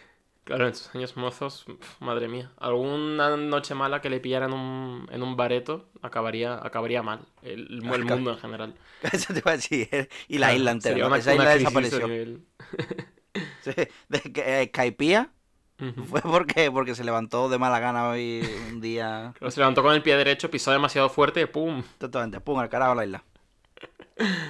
Y Eh, de mientras Dos Flamenco en plan de putos locos, en plan, ja, de- la, la escena de Dos Flamenco riéndose en plan, joder, de putísimos locos esto. De Flamengo es el mismísimo Coringa, ¿eh? Eh, ahí está, to- to- to- toda la batalla sin parar. Y sí, básicamente está removiendo cielo y tierra, literalmente, y agua. Y eh, no solo eso, sino que sigue con sus combos de eh, romper la realidad y Uf. tirar unas ondas expansivas bastante fuertes, que me sin embargo no mira, No, no, los, los- los puñetazos de. El, el puñetazo que, que pega en el estómago al gigante este. Sí, a mí hay una cosa que me gusta mucho de los animes de. Bueno, de los mangas y animes de pelea. Que es cuando pega un puñetazo en el estómago y se queda quieto el que pega el puñetazo. ¿Sabes lo que te digo? Sí. Que se queda ahí con la pose mientras. Y el que ha recibido. El que se mueve es el que ha recibido. Con la boca abierta. sí, sí. Es mi Cosi- puñe- Son detallitos de pureza, ¿eh? Sí, sí, mi es que mi personaje, sí, mi, mi puñetazo favorito de la historia es, está en Dragon Ball y es. Goku a Piccolo en el estómago. Pero no, Ay, no es de bueno. chiquitillo, no es de chiquitillo. No que Ujú. lo atraviesa, no, sino que creo que está en el, en el combate, torneo, no sé qué, no cuánto, le mete un puñetazo ya en el estómago y es la pose de Goku, la cara que pone y el otro cómo recibe. Es mi puñetazo favorito de la historia de, de, de, de los mangos. Es que hay muy buenos puñetazos. O sea, en Dragon Ball son puñetazos con saña, ¿eh? De estos de que dices. "Va- va- van a hacer que pique. Y, y aquí, pues, ya no sé si son con saña o qué son, pero desde luego son con la fuerza de los siete mares. Y sin embargo, eh, no llegan a destruir la plataforma de ejecución, esta onda expansiva tremenda, porque eh, este arco está lleno de putos titanes, putos fieras por todas partes, y no tiene ningún tipo de sentido. Así que eh, se lo paran los tres almirantes de pecho como si fuera como si fuera nada, ¿no? Con las manitas. Con las manitas, es como... Con las si no, manitas. no se ha ido a la mierda porque Dios no ha querido todo esto. ya. Claro. Pero- La, la mano de Dios ha sido. Que eh, también es lo que le piden a, a Kainu, que recordemos que es el almirante rojito, el que usa el poder del magma, que le dicen, usa tu mano de Dios para eh, derretir todo este hielo que nos está creando un pifostio. Que sí que es cierto que lo ha hecho Aokiji, pero igual no es lo que más nos conviene, sobre todo si queremos levantar el muro de asedio, recordemos. Así que, pues empiezan a levantar el muro, eh, por lo que Luffy ya no puede acceder. Es un mecanismo que empieza a levantar unas placas de metal gigantescas a lo largo de todo Marineford. Y la única placa, porque es como un mecanismo modular, ¿no? Hay muchas, que no se levanta es la que está siendo bueno, aplastada por el cuerpo inmóvil de Ors Jr., que recordemos que es este gigante que se ha sacrificado por todos nosotros, este gigante noble, que ha bloqueado una de las partes del muro, lo cual les da a unos piratas un punto débil por donde atacar. Pero cuidado, porque es la única entrada que queda a la plaza de Marineford. Y son estos detalles que me gustan. em, es decir, a Oda siempre le gustan las set pieces, ¿no? Pero creo que esta guerra, porque ya hemos tenido, ya te digo, la guerra de Arabasta, se podría decir, la de Ujú. la de Enies Lobby y la de y esta. Y creo que esta es la mejor ejecutada, quizá uf, mi arco favorito como arco sigue siendo Enies Lobby, pero como conflicto a gran escala creo que no ha hecho ninguno mejor que este, porque no sé, o sea, aparte de que conozcamos a todos los personajes, sus motivaciones, veamos sus co- combates uno a uno, porque en Enies Lobby no dejaba de ser los sombreros de paja tienen que vencer a los malos y el resto son gente que va contra los masillas. Y era un plan más o menos elaborado, pero a nivel táctico. Es, es que esto es enci- encima táctico. Es Porque que ahora el masilla, aparte de el las masilla ahora cosas es entre- Luffy, ¿sabes? Claro. Las cosas entre personajes, aquí tenemos la batalla a macro escala y tenemos claro en todo momento qué piezas quedan, ¿no? De si los barcos de Bra Blanca, de si el cuerpo de Ors Jr., que es el. Vaya, es un obstáculo del terreno, que si los muros que se levantan. Y ves las estrategias que van haciendo los comandantes de cada lado en directo. Y esto no lo había hecho Oda en One Piece nunca, que creo que siempre tuvo esa ambición de hacer una gran guerra. Y creo que cosas como estas son las que afianzan esta como mi favorita de todas las que he hecho. Pero bueno, tampoco vamos a extendernos mucho en eso, porque han empezado a caer puños de magma del cielo, del tamaño de meteoritos, invocados por nuestro eh, querido, entre comillas, almirante Akainu. Que es un Pues, poder bastante acojonante. Sí, Tengo que que porque además son puños, ¿sabes? Y imagínate que se pone chulo y en realidad son mm, como cortes de manga, ¿sabes? Con el dedito ahí para arriba. Toma, toma, toma, toma, toma. Joder. Es puño porque se ha querido hacer chulo. Pero si quieres Claro. ser malote, hazlo del dedo. bueno, Ay, pues vámonos con el 565 ya. eh, El Ujú. sendero de Ors, pone por aquí. mm, Bueno, a ver, eh, bueno, bueno, bueno. Pues es en Chabondi, ¿no? Vámonos para Chabondi porque andan moscas porque se han apagado las teles y ya no se puede ver la batalla. Me imagino que, que esto, mm, que sí. Yo, yo no, eh, ¿Solamente se está retransmitiendo en Chabondi o en más sitios hay? Yo imagino que que estará retransmitiendo en más sitios. A ver, Chabondi es donde se dijo que se evacuó a, las- a los familiares de Ah, los marines de Marineford. Entonces supongo que toda la gente que quiera ver a sus familiares morir, pues habrá ido aquí a Chabondi a verlo en las pantallas gigantes. Pero yo supongo que en más sitios del mundo también se estará retransmitiendo. Que, que esa es otra, creo que sí. eh, han pasado tantas cosas, pero desde Impel Down nos hemos dado cuenta de que hay teles en One Piece y no hemos dicho nada. Creo sí. eh, Lo hemos no pasado totalmente por alto. Sí, sí, y de hecho en Chabondi eh, son mm, de pantalla plana, bastantes pulgadas, seguro que 4K, Smart TV, tendrán Netflix, YouTube y todo. O sea, es que de repente aquí ha dicho, yo, yo lo voy a colar, yo creo que con todo lo que está pasando no se van a dar cuenta. Pero, Pero aquí está. esto además en los mangas les gusta hacerlo mucho. Esto en los en las historias como de fantasía eh, occidentales, como que creo que estamos más... Como que nos da más miedito meter cosas así porque es como que tenemos toda la herencia de las leyendas artúricas y no sé qué. Pero en los mangas son mangas de, Mm. yo qué sé, de fantasía y de repente te dicen, ah, no, pero los teléfonos móviles existen. Y ya está. Ojo, y, y claro. eso es lo, lo único moderno que hay en todo el mundo. Cositas de esas, sí, no sé. Sí. Es como que los mangas hacen un montón, ¿no? De hecho, hay una cosa que me flipa de Hunter x Hunter, Mm. que es una cosa de world building súper estúpida, que es un mundo moderno, como el que podría ser el nuestro, tienen teléfonos móviles, tienen teles, todo perfecto.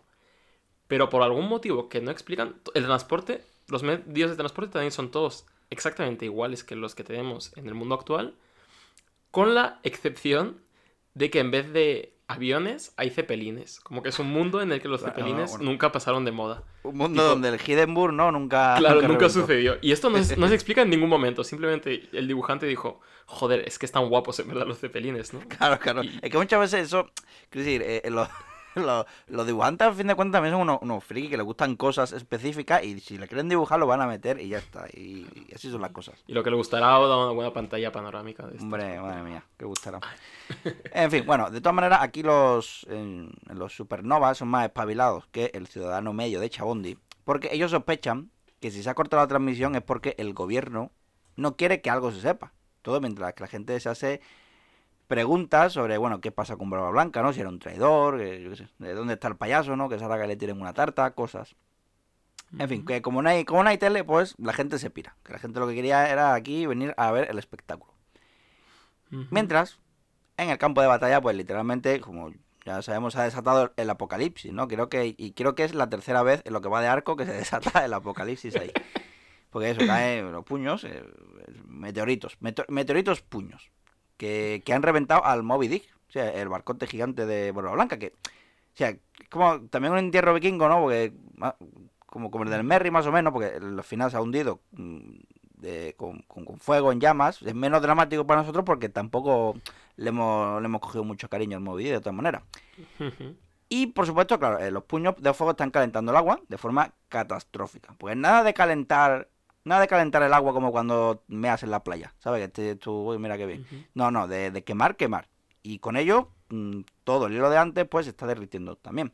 Claro. O sea, al final el, el, el plano este feintal que nos ponen de, de cómo ha quedado la bahía ahora es como que el plan todo este tiempo era hacer un cocidito, ¿no? Han subido ahí las Sí, paredes metálicas y han puesto el agua a hervir con todos los piratas dentro. Al final han, han convertido eso en el, en el, en cuál era, el nivel 4 de Impel Down, Sí, sí. básicamente. Bueno, el, caso es que entre que no hay barco y no hay hielo, mm, pues la cosa se empieza a poner fea, porque, bueno, pues fea para los que no tienen, para los que tienen fruta, que son los más fuertes y, y se nos van a ahogar. Así que Barba Blanca saca el puño, se remanga, ¿no? y empieza a meter golpes contra los muros de metal. O sea, bastante fuerte el viejo, pero no lo suficiente. De momento la estrategia esta para la marina está saliendo más o menos a pedir de Milhouse, diría yo. Y van a proceder con la ejecución de ahí. Mm, que cuántas páginas sí que bueno bueno no espérate cuántas veces que sí como eh, a ver espérate no eh, que bueno hay un hueco Ajá. para entrar en la plaza justo donde está el cuerpo de Dios. Quizás sea una trampa ahora mismo lo pueden usar de trampa no lo sabemos. Que por cierto dónde anda Luffy que estaba Ajá. aquí hace un momento es sí me hace gracia Ivanko y Jimbe que son como mamá y papá no cuidando del chiquillo ¿Dónde está? ¿Tú lo estabas vigilando? No, lo estabas vigilando tú. Pues, ¿Dónde está ahora? Pues efectivamente ha ido justo a la trampa y ha vuelto trasquilado. Pero tiene un plan, ya que es la única forma de pasar. Veremos qué plan es ese. De momento, bueno, de momento Oz se ha levantado. ¿no? Me imagino que, que el bombazo pues lo habrá, lo habrá despertado. Y se dirige a por ellos. Por supuesto, porque bueno, está bajo mínimos, así que un tirito de Kizaru directo a la cabeza se le quitará todos los males seguramente. Pero antes se va a venir una viñetaza icónica como pocas, que a mí me gusta mucho, que es que Luffy, que Jinbe ha usado eh, el chorrazo de agua para hacerle pasar por encima de la muralla de metal y acabar directamente delante de los tres almirantes con un trozo de, de mástil del Moby Dick que por supuesto simboliza la pollarda de Luffy en ese momento. Que, Es increíble. que qué viñeta, ¿eh? Virgen Santa. Sí, hemos visto sí, los poderes de los almirantes, ¿sabes? Las dos veces que Luffy se ha, se se- tenido que ver con uno, ha perdido. Y ahora tiene delante a los tres y además mm, siendo él el que se ha encarado. En plan, junto con la entrada de Luffy y el resto cayendo del cielo, yo creo que esto, este también es mi momento favorito del arco. Sí, es un momentazo. O sea, ya desde la composición de la viñeta hasta un buen, un buen aterrizaje superhéroe que siempre gusta. Es verdad. Y la sensación esta de, no sé, es como una sensación parecida cuando estás jugando a dragones de mazmorras o algo así. Y, y, y, y propones hacer algo absolutamente absurdo. Que es imposible que salga y de repente tiras el dado y sale un 20. Osh. Y, y sale. Y Sí, pues sí. ahí estás. Eh, Enfrentándote al, a- al dragón de nivel 87. Es verdad, últimamente la, la- en cuanto a ideas locas, a Luffy le salen muy buenas tiradas, ¿eh? Luego, lo mejor en cuanto al ataque, quizá aquí no le salga la que él quería, pero en cuanto a acciones, sí le sale buena.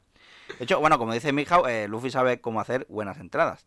Y es que eso, es que está aquí el, chaval que ha derrotado a dos Ichibukai, ¿no? El que, el que le ha metido fuego a la bandera del gobierno, el que eh, el de la Orchard en Rubito, ¿qué más? El, de Impel Down, el de, Ujú. el que, el que trae de cabeza a los viejos blancos putos de amarillo. Aquí está, aquí está, Aquí, no os y Os, os habéis puesto delante mía para salvar a mi hermano, pero me da igual. Si tengo que pasar por encima, mínimo lo voy a intentar. Así que venga. Mm. Eh, el mástil, que además que, de que para que, imagino que para que flote Luffy, si, por si se caía al agua, pues también se puede usar como arma, por supuesto. Que los, los almirantes ni se inmutan. Así que nada, como en plan, bueno, pues muy bien, pues ya, ya está aquí el chaval. Así que Barba Blanca, viendo que Luffy está igual mm, de puto loco que su hermano mayor, decide usar su mejor carta. A ver, a ver cuál será. Sigámonos al capítulo 566. Que bueno, muy bonita la, el color sprit, me parece guay, me parece bonito. O sea, Sí. norm- normal, que sí, tampoco muy espectacular, pero es como simple, colores agradables, alegre, no sé. tranquilo, agradable, me gusta. Está bonito.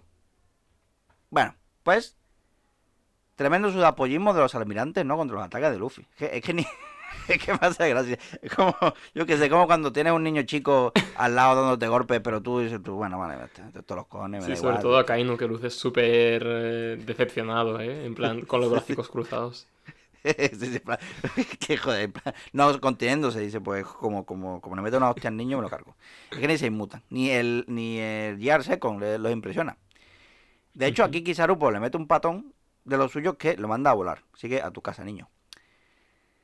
Y mm, por poquito acaban con Ace, si no fuera porque de repente Cocodrilo, nuestro Crocoboy, ha entrado en acción. Porque, bueno, porque le cae mal, eh, le cae mal a Barba Blanca, pero peor le caen los marines y que sean felices en general. Así que no, no va a dejar que, que esto ocurra. Jesús, Y Jesús, alguien- ¿vas a hacer lo tuyo? ¿Vas, vas a contar la teoría? no. Vale. Ah, quizá... eh, es que, que- No, no, no, que los piecitos y piecitas ya se hagan sus conclusiones en los No, comentarios. es de que... este- ¿Sabes lo que me da? ¿Sabes lo que me da? Una de las- a mí hacer este podcast me encanta. Pero una de las peores cosas que, que, que es haber llegado tarde y que todas las teorías estén ya hechas. es que es, es lo que me da, porque si tú me hubiesen visto anoche, no bueno, anoche, ha sido esta madrugada, porque me estaba mm, ya casi para despertarme, porque siempre eh, antes de que suene el despertador ya, ya estoy eh, casi, casi en planta. Y ha sido un momento de mm, como cuando te despiertas y ¡ah! con los ojos abiertos, en plan, hostia, un momento. Claro. Pues así me además ha todos venido la... que vives en una habitación llena de eh, papelitos con One Piece, con las recompensas y tal, y están atados todos con hilos rojos. y. Exactamente, exactamente. Y, y eso. Y, y- y me vino ahí, lo busqué y dijo, joder, que esté ya escrita, me cago en la leche. Entonces me da, me da rabia. Pero cuando nos Pero porque- pongamos al día seremos imparables, Jesús. Quiero decir, eh, esto ya es un tren que no, que no se detiene. Porque Ya, además, la- como Estoy siempre, te- esto tendría que ser como una especie de, no sé, de principio. Eh, siempre que los dos piezas hagan una teoría, tenderá a ser la teoría más absolutamente ridícula y demencial que, que se, que se pueda escribir. Tiene que haber una fórmula matemática para eso. Así que yo tengo ganas de que nos pongamos al día para, yo qué sé. Para empezar a desbarrar. Sí. como- Bueno, y seguro que alguno lo sabe, creo que sí. Es, tiene que ver con la madre de Luffy. Ajá. Y, y, uní, y, y uní eh, puntos por la cicatriz de Garp en la cara, la cicatriz de Luffy y la cicatriz de otro personaje aquí. Ajá. Que, bueno. Abriremos debate en los comentarios de este podcast. Mm, Yo lo veo viable. Yo lo veo Sí, sí, completamente lo peor es que sí, me va a dar tanta rabia como sea verdad. Pero tantísimo. O- o- a Por- mí me va a dar porque rabia no como puede no seguir sea. saliéndose con la suya. Mira, voy a decirlo ya. eh, que, que, que Cocodrilo sea la madre de Luffy. A mí me, me vale. Quiero decir, sabemos, eh, además en este arco, donde hemos descubierto lo que es capaz de hacer una madre, como tener 20 meses a su chiquillo dentro, con tal de que no lo, lo que, la- que el gobierno no lo encuentre, y que Cocodrilo haga eso para mm, de, siendo el hijo del revolucionario para que no lo para que no le hagan nada. Además eso en un arco donde eso donde hemos visto esto donde hemos, se habla tanto de la familia y tal yo qué sé que, que también eh, bueno que está la teoría de que también de que de que cocodrilo era antes un- una chica una mujer. Y yo dije además cuando cuando salió Imperador digo mm, yo creo que tiene que haber algo detrás. No es simplemente que ella se sienta que se sienta hombre. ¿Sabes lo que te quiero decir? Seguro que hay ahí por ahí algo. Y mm, yo mm, vuelvo a decir que me da coraje que, que, que haya alguien que se le haya mm, esta que... esta es que como resulte ser verdad, voy a leer el capítulo en el que salga finalmente. Voy a pasarme tres horas gritando y no sé. Voy a ir a casa de Oda y no sé si le voy a pegar un puñetazo, un abrazo o qué, porque lucea tan a teoría de fanfic de 2005. que sí, que sí, es que eso, es que eso es lo a mejor que encaja también. da rabia. En fin. Bueno, que bueno, eh, yo qué sé. Eh, al final le cortan la cabeza. cortar la cabeza al cocodrilo, se acabó el cachondeo. Eh, bueno, es una imagen bastante, bastante grotesca, realmente, quiero decir, es como muy loco. Que, bueno, que habrá sido dos flamingos que da por rechazada la propuesta, ¿vale? De unirse a él, pues ya está. Más cosas. Están, están pasando muchas cosas, muy rápido. Aokiji, con su espada de hielo, se, se la ha clavado a Luffy, lo cual no ha gustado nada a Hanko. Pero no pasa nada porque ha llegado Marco con sus llamas súper guapas y ha mandado a volar al almirante. Porque recordemos que, eh, que Marco tenía órdenes de Barba Blanca de proteger a Luffy. A este chiquillo me lo... me- me- me- que, que no muera, ¿vale? Venga. Y con Marco ya son tres las personas que han penetrado la línea defensiva. Y aún hay más. Pues de repente, en medio del agua aparece otro Moby Dick. Que sí, pero, que digo yo, ¿cuántos barcos tiene este, este hombre? Que si todo para Señor, llevar a otro Moby. Dick se ha estrellado contra las Torres Gemelas. sí, exactamente. Sí, y todo, porque todo tiene que simbolizar fuerza y ser muy grande. ¿sabes? De Barba Blanca todo tiene que ser así. Nada más de que los varios. Y bueno, y además el barco super kamikaze porque va directo a, a la plaza con la ayuda de, de Oz, ¿sabes? En plan, que es como lo que hago yo con mi sobrina en la piscina, ¿sabes? Que, que pillo del flotador y, y venga, vámonos, pa, pues hago lo mismo con ella, a volar. Pues, pues así han, han conseguido entrar en la plaza con el Moby Dick. Y vale, pues de su Barba Blanca y, y los suyos vuelven a ganar terreno. Que a mí los momentos así de revolucionarios y tal me gustan mucho. O sea, cuando consiguen traspasar la defensa del enemigo, como que, que me encanta, ¿sabes? Todos ahí con, la, con las espadas en alto y tal. Hace que, hace que se me pongan los pezones duros. Como para Sí, y la cara está guay a porque es una victoria para la Peña de Barba Blanca, porque al final este arco, recordemos que Luffy es un... No sé, es una pelotita que se van pasando por ahí, pero realmente los, los, que están ahí al pie del cañón son esta Mm. gente, así que mola mucho. Que me hace mucha gracia eh, las, las tres viñetas de reacción, ¿no? De Ace, Sengoku y, y Barba Blanca. O sea, que el viejo, el viejo preguntando, Ace, eh, ¿tú estás bien?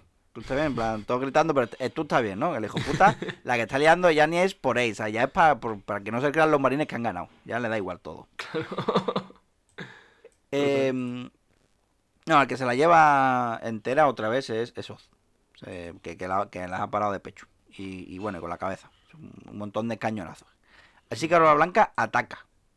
Ataca, eh, hace un barrido con la espadaca gigantesca, la, la Naginata.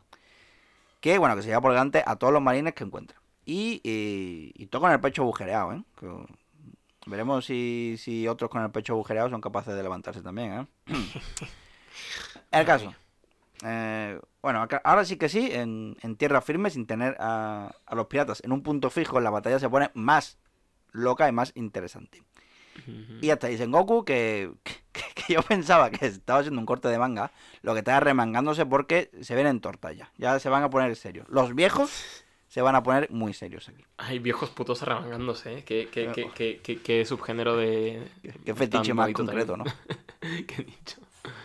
Pero qué bien está.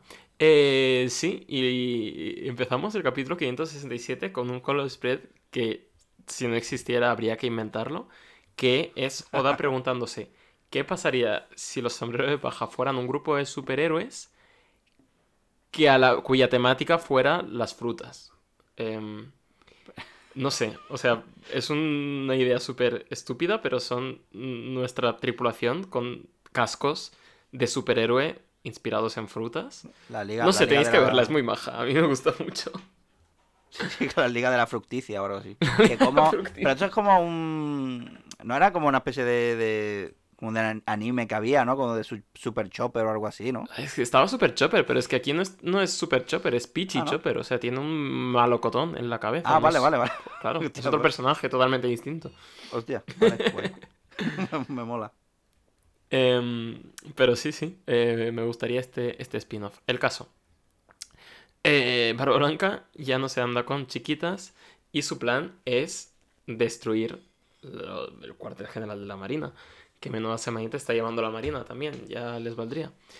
Y antes de que pueda embestir Barba Blanca con su Naginata, es congelado por Aokiji, que tiene los poderes de crowd control que se llaman más útiles de lo que es esta batalla. Está, está apagando fuegos literalmente por todas partes. Pero contra Barba Blanca no le funciona porque... Qué tonto Aokiji. Todos sabemos que no puedes congelar las vibraciones. Anda. Supongo. Es que como, como, cómo ha podido estar tan ciego. Claro. Eh, Tiene, tiene su, su... ¿Cómo se llama? Maldita sea, ¿cómo se llama? El tapón de, tapón de ojos. no, la máscara de ojos La tan... máscara de, la máscara de ojos. Ahí, no sé si se llama máscara. Es que no sé. Hostia, el nombre específico de esto no lo sé. Te lo voy a buscar. Espérate. Vale. Máscara para dormir, ¿no? Porque es una para Sí, dormir. ¿no? bueno, más, sí, supongo. Máscara para dormir y no roncar, no, esa no es. Me pone aquí. Máscara dormir. No. Antifaces para dormir. ¡Antifaz! Cierto, qué buena Mm. palabra. Eh, bueno, pero el caso es que, además de no congelarle, pues le clava la naginata en todo el pecho. Que esto ya, ya está bien Oda de darnos sustos, porque ya sabemos que la peña que son logia, pues le- les cortan la cabeza, les atraviesan el pecho, pero no pasa nada porque eh, Aokiji pues se vuelve a recomponer y de hecho pues era toda una trampa que le quería tender a Vara Blanca si no fuera porque Vara Blanca le hace una eh, carta de esta del 1 de toma para ti y era una contratrampa que le habían tendido entre Hozu, el hombre de diamante, y Vara Blanca, que es básicamente placar con toda la fuerza del diamante a Aokiji mientras estaba convertido en hielo. Para que Vara Blanca pueda seguir avanzando mientras eh, Hozu se enfrente a, a Aokiji. O sea que toda esta peña es muy fuerte, ese es el resumen. En general, eh, son muy tochos. en general. Sí, porque además sí, eh, me da tanta, tanta rabia este arco también por otra parte, porque vemos eh, estos encuentros entre tantos personajes, eh, bueno, míticos, tantos personajes importantes en lo que es la política mundial de este mundo. Y tú los ves mirándose y dices, es que seguro que se conocen de algo. Seguro que algún pique tienen entre ellos. Sí, claro, seguro que. Sí, sí, eso Claro, ves a este a Hozo y a Okichi mirándose y cómo le dice el nombre y todo ahí, como Diamond. plan, he visto tu nombre en un cartelito Claro, o alguna cosa de Digo. O- o- alguna ojalá, historia tendrán que tener y quiero saberlas todas. que- ojalá hubiese dicho volvemos a encontrarnos o alguna Uh, Sí, ya ves tú. Oh. Eh, lo hubiera dicho y ya, venga, 23 años de teorías para los fans de One Piece, para que no lleguen a ningún sitio nunca. Que Pero... Son hermanos, que son la misma persona, pero yo qué sé. que, que solo está en su mente, yo qué sé. Bueno, mientras tanto Luffy está avanzando sin tener nada en cuenta, pero le, han- le meten un combo breaker que a mí me duele muchísimo. Hasta el Momonga se aprovecha para darle a Luffy porque es, es la piñata de, de este arco.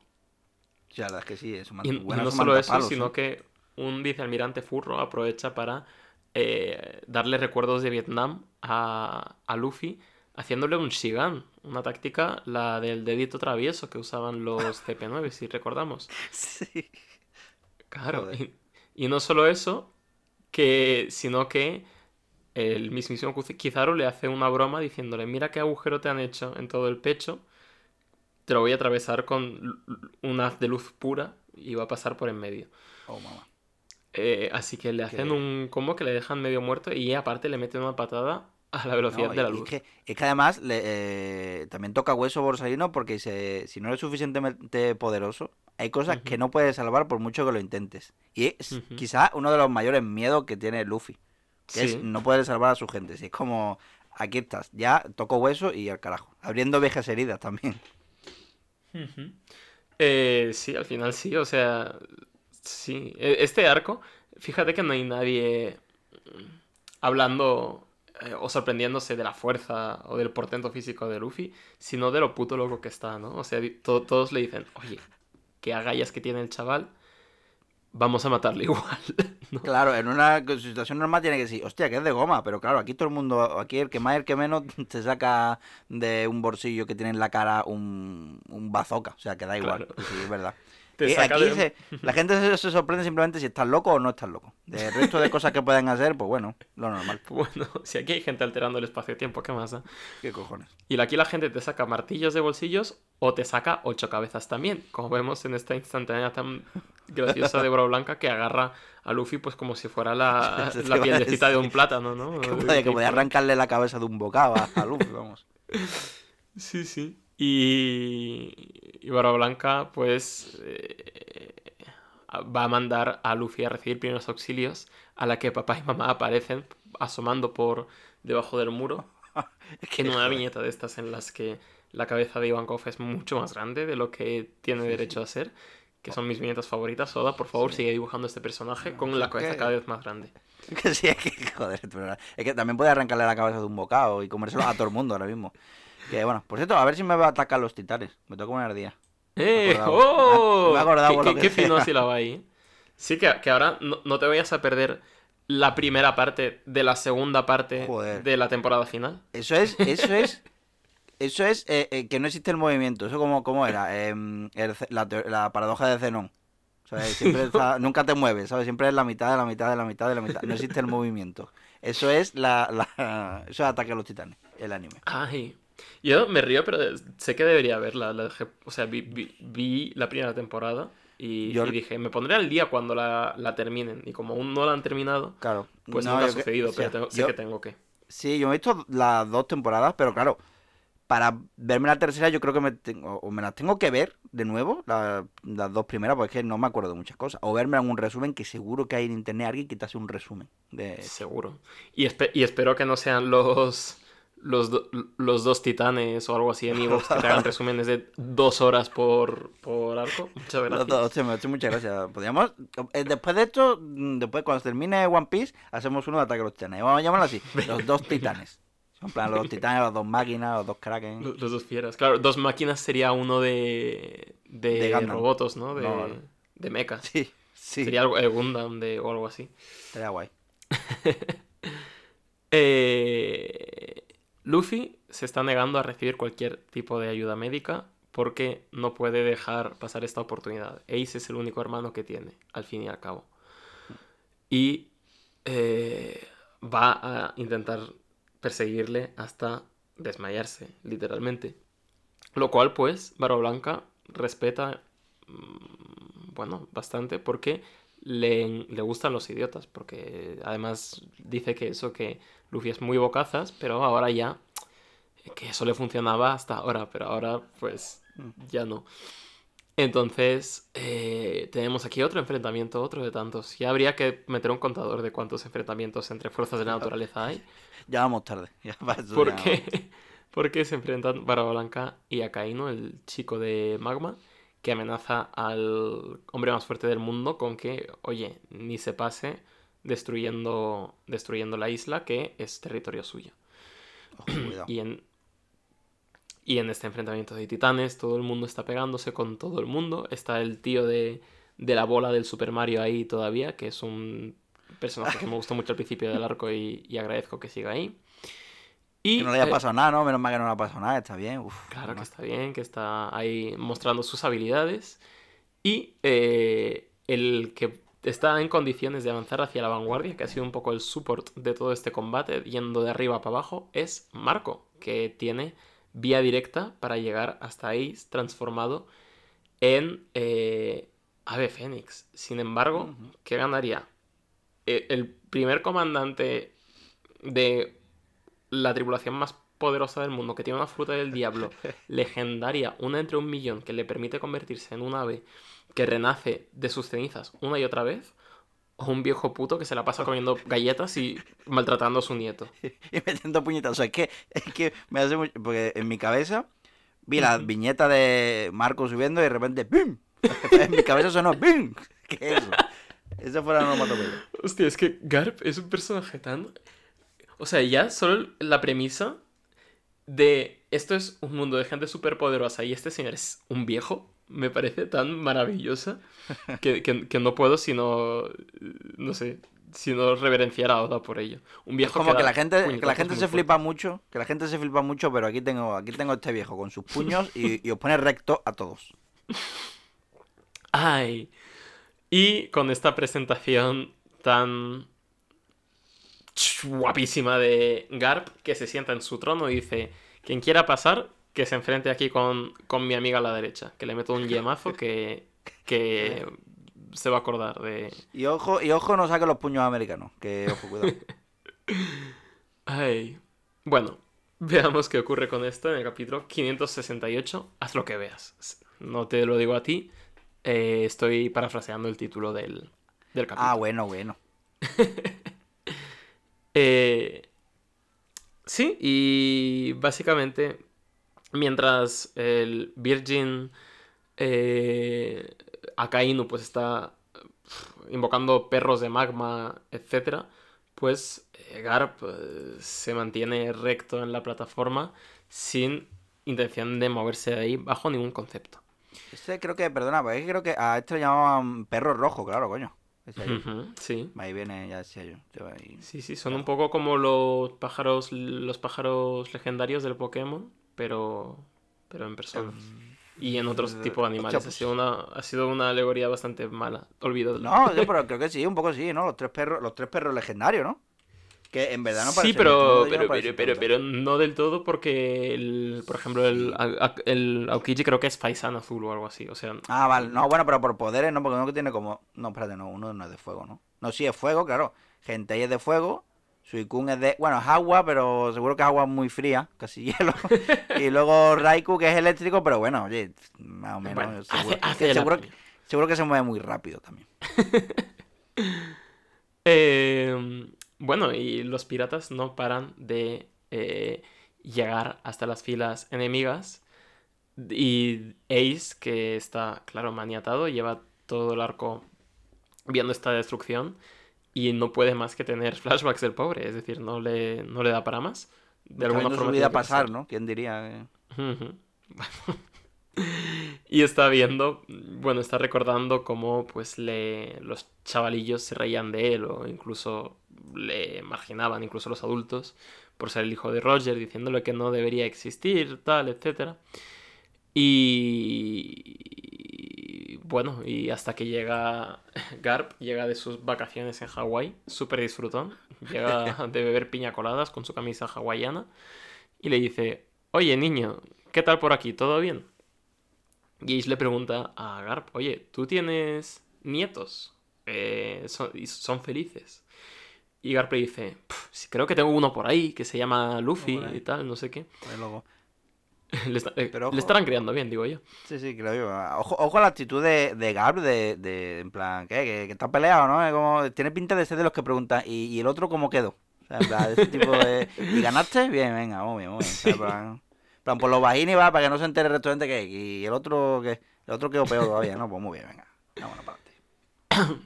Y eh, importante esto. eh, im- importante esto porque Ace le pregunta a, a Garp si debería haber nacido. Mm. Si está bien que alguien como él haya nacido, ¿no? Hablamos de esto de el derecho de una persona a existir o si el derecho o si la existencia de una persona puede ser un crimen. Es algo reiterativo que ya vimos con Nico Robin en cierta medida. De hecho, muy, Eh, muy. Sí, los dos son muy parecidos. Incluso Chopper también un poco. O sea, que lo trataban como un monstruo. O sea, están ahí, ahí. Sí, pero lo que más me llevó de este flashback es la, es la respuesta de Garp, ¿no? De, ¿debería estar vivo? El viejo simplemente le responde, vive y ya verás. eh, y ya llegarás a una conclusión. ¿Verdad? Pero para eso hay que vivir, no te queda otra. No sé, qué flashback tan chiquitito, sin... no, no es lacrimógeno, no tiene así stakes muy altas, pero qué, qué frase tan, tan apropiada de este viejo sabio. Y realmente uno no sabe mm, quién de los dos está teniendo flashback. ¿eh? ¡Ey, cierto, cierto! Esto lo quería comentar, de hecho lo tenía aquí anotado, eh, pero... No pero se me había quién- pasado que al principio te, te lo venden como un flashback de Ace, pero al final acabamos con que el que está ahí dándole al coco es, es Garp, que me parece también muy, muy significativo. es que Gar en verdad es de los personajes que más está sufriendo durante el arco. Sí, es que está ahí como más en plan, bueno, soy el héroe y tal, tengo que estar mm, siendo un Claro, puto duro y tal, pero es que en Vaya Berenjenal, Garp, Garp. Garp, Garp, qué personaje, ¿eh? Es decir, es una persona mayor, es una persona que sabe ya mucho del mundo, entonces no es como que no sepa lo que hay. Creo que este tío es lo que tú decías, es como Obra Blanca, son personas que, o como Aokiji, incluso más que Aokiji, ¿no? Ga- Garp lo sabe todo lo que hay que saber, de hecho no es almirante, mm, me suena que porque rechazó el puesto varias veces, simplemente. Y dijo, yo me quedo siendo vicealmirante. Debe saber mu- muchísimo y aún así se mantiene estos valores. Es decir, realmente cree en lo que hace, en sus convicciones, es un hombre de principios, pero a la vez tiene este conflicto interno. Y qué es más... Y a la vez es eso, ve más importante obedecer a estos principios que el... Es decir, podría ahora tirarlo todo por la borda, ¿no? Y decir, vámonos, eh, Ace, está todo bien, tal. Pero claro, eres el héroe de la marina. Sí. Sí. Y vale, ¿crees, que es puro, ¿Crees que es orgullo? ¿Crees que hay algo más? No sé. Eh, creo que, que es para Garp. Es importante que la gente. Eh, si el propio héroe de la marina es un traidor, ¿qué pensaría la gente ya de la marina? ¿Sabes te quiero decir? Y yo creo que es ahí donde está Garp. Plan. Mm, lo haría, pero es que. es que incluso. Eh, peor las consecuencias de que la gente ya deje de de, de, de, coño de confiar en la marina o sea creo que Supongo. sí o sea es interesante también que eh, que a pesar de que los conflictos sobre todo hayan sido contra el gobierno en estos últimos arcos eh, se nos está mostrando que últimamente claro cada vez más que hay piratas bastante jueputas en el mundo claro. y que yo que sé, que podría haber sido muy maniqueo de los piratas son los héroes de la revolución y los marines son los malos, pero es que los piratas son libres, claro, pero la libertad también se puede interpretar según cómo la interpreta Barba mm, Negra. Entonces, claro, está este resquicio de marines que dicen, joder, la marina está fatal, pero ¿cuál es la alternativa? No, no sé, como que muchos personajes que ven distintas soluciones al fin y al cabo. Claro, un poco... Que sí, yo creo que el anarquismo, vale, está libre, pero no tan libre. Quiero decir, ¿sabes? Porque lo que buscaba, claro, Barba Negra, Luffy un poco... Barba Negra es mucho más anarquista que Luffy, diría yo, que más o menos tiene, pero... Y creo que Gar también, pero dice, vale, hay que ser la libertad creo que solamente eres libre si estás dentro de un sistema que te asegura que eres libre realmente. ¿Sabes lo que te quiero decir? Ya. Sí, Entonces, si se va eso a la mierda, eh, ¿qué, no, qué, qué, qué, qué, hacemos? Porque es que eso. Está Barba Negra que... Está, gente como Barba Negra, que seguro que habrá alguno más por ahí que, es, que, tiene esa mentalidad y esa forma de ser, que están ganando mucho terreno, mucho poder y, a ver quién se va a encargar de ellos. En fin. Sí, y cuestiones muy interesantes. Yo creo que podríamos hacer incluso programas especiales hablando de política en One Piece, de estas cuestiones morales, etcétera, porque da para muchísimo. Pero eh, tenemos este momento de Ace que está llorando, está sintiéndose culpable porque a pesar de todo toda la masacre que está sucediendo a su alrededor, está feliz. Y está feliz por haber nacido y por estar aquí. De hecho, repite esta frase, ¿no? De quiero vivir, que ya la oímos por parte de, de Robin en su momento. Entonces, eh, en ese sentido, no me causa tanto impacto este arco, creo, pero creo que sobre todo la tensión entre Ace y Garp es de mis juegas favoritas. De, o sea, lo que me mata no es el plano de Ace sufriendo, sino el contraplano de Garp tragándoselo. Y porque ya lo han hecho muchas veces durante este arco y cada vez me da como un puñetazo en el estómago. Eh, bueno, despierto. dijo, hostia, a ver, que claro, claro, como Gar le dijo, esto, si mereces vivir o lo que sea, solamente lo sabrás viviendo. Y al final ha descubierto que sí, que quería vivir. es, que yo, es que yo creo que el fly era de Gar. Yo creo que sí, sí, sí. Y encima, y te metes ahí en medio a Boogie, Boogie, por favor, de verdad, esto no es te meten ahí en medio a Boogie y te meten en medio uno de los giros más eh, locos, ¿no? De, de todo este arco, que es que, ¿qué es lo que ha abierto un, una oportunidad para los marines en esta guerra para decidir su desenlace? No ha sido ni una estrategia loca que hayan hecho, ni un ataque súper poderoso, ni nada. Es que simplemente al viejo, la patata, se le ha parado un momento porque está muy mayor y muy enfermo. Pongan ahí eh, un bypass de esos. Sí. Que entren las enfermeras, ¿no? que entren las no, pero, pero la, reacción del otro, del hombre magma este, que, que, mm, me parece que es un poco incluso de respeto. La, joder, al final después de todo lo que te va a matar es el tiempo, es la vejez. El tiempo al final, el, tiempo es verdad que el tiempo al final pone todo en su lugar. Sí, es decir, que puede contra el hombre más fuerte de- del mundo, aparte del Memento Mori, ¿no?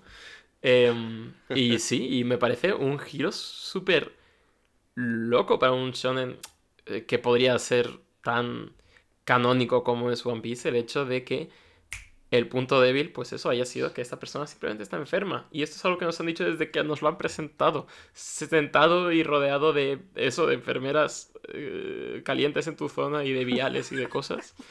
Em, y ahora pues le está dando un poco de tuberculosis, o vete tú a saber lo que tiene. Pero eh, esto le da una oportunidad a los marines para contraatacar. Kizaru embistiendo a, Marco. Eh, Aokiji aprovechando para congelar a Yozu el diamante. Y a Kainu, el hombre de magma, clavándole el puño ígneo a Blanca en todo el pecho. El pechito. Que veremos cómo resulta eso, pero ya desde luego pinta feo. Y lo que pinta feo es la última apuesta de Luffy. Que este arco para Luffy no se ha sentido para nada heroico, desde luego, porque un, de un héroe de shonen esperas eso, esperas power-ups, esperas que siempre tenga haces bajo la manga. Y aquí más que haces bajo la manga, sientes todo el rato que está gastando cartucho tras cartucho. Y ya solo le quedan un par de balas en la recámara.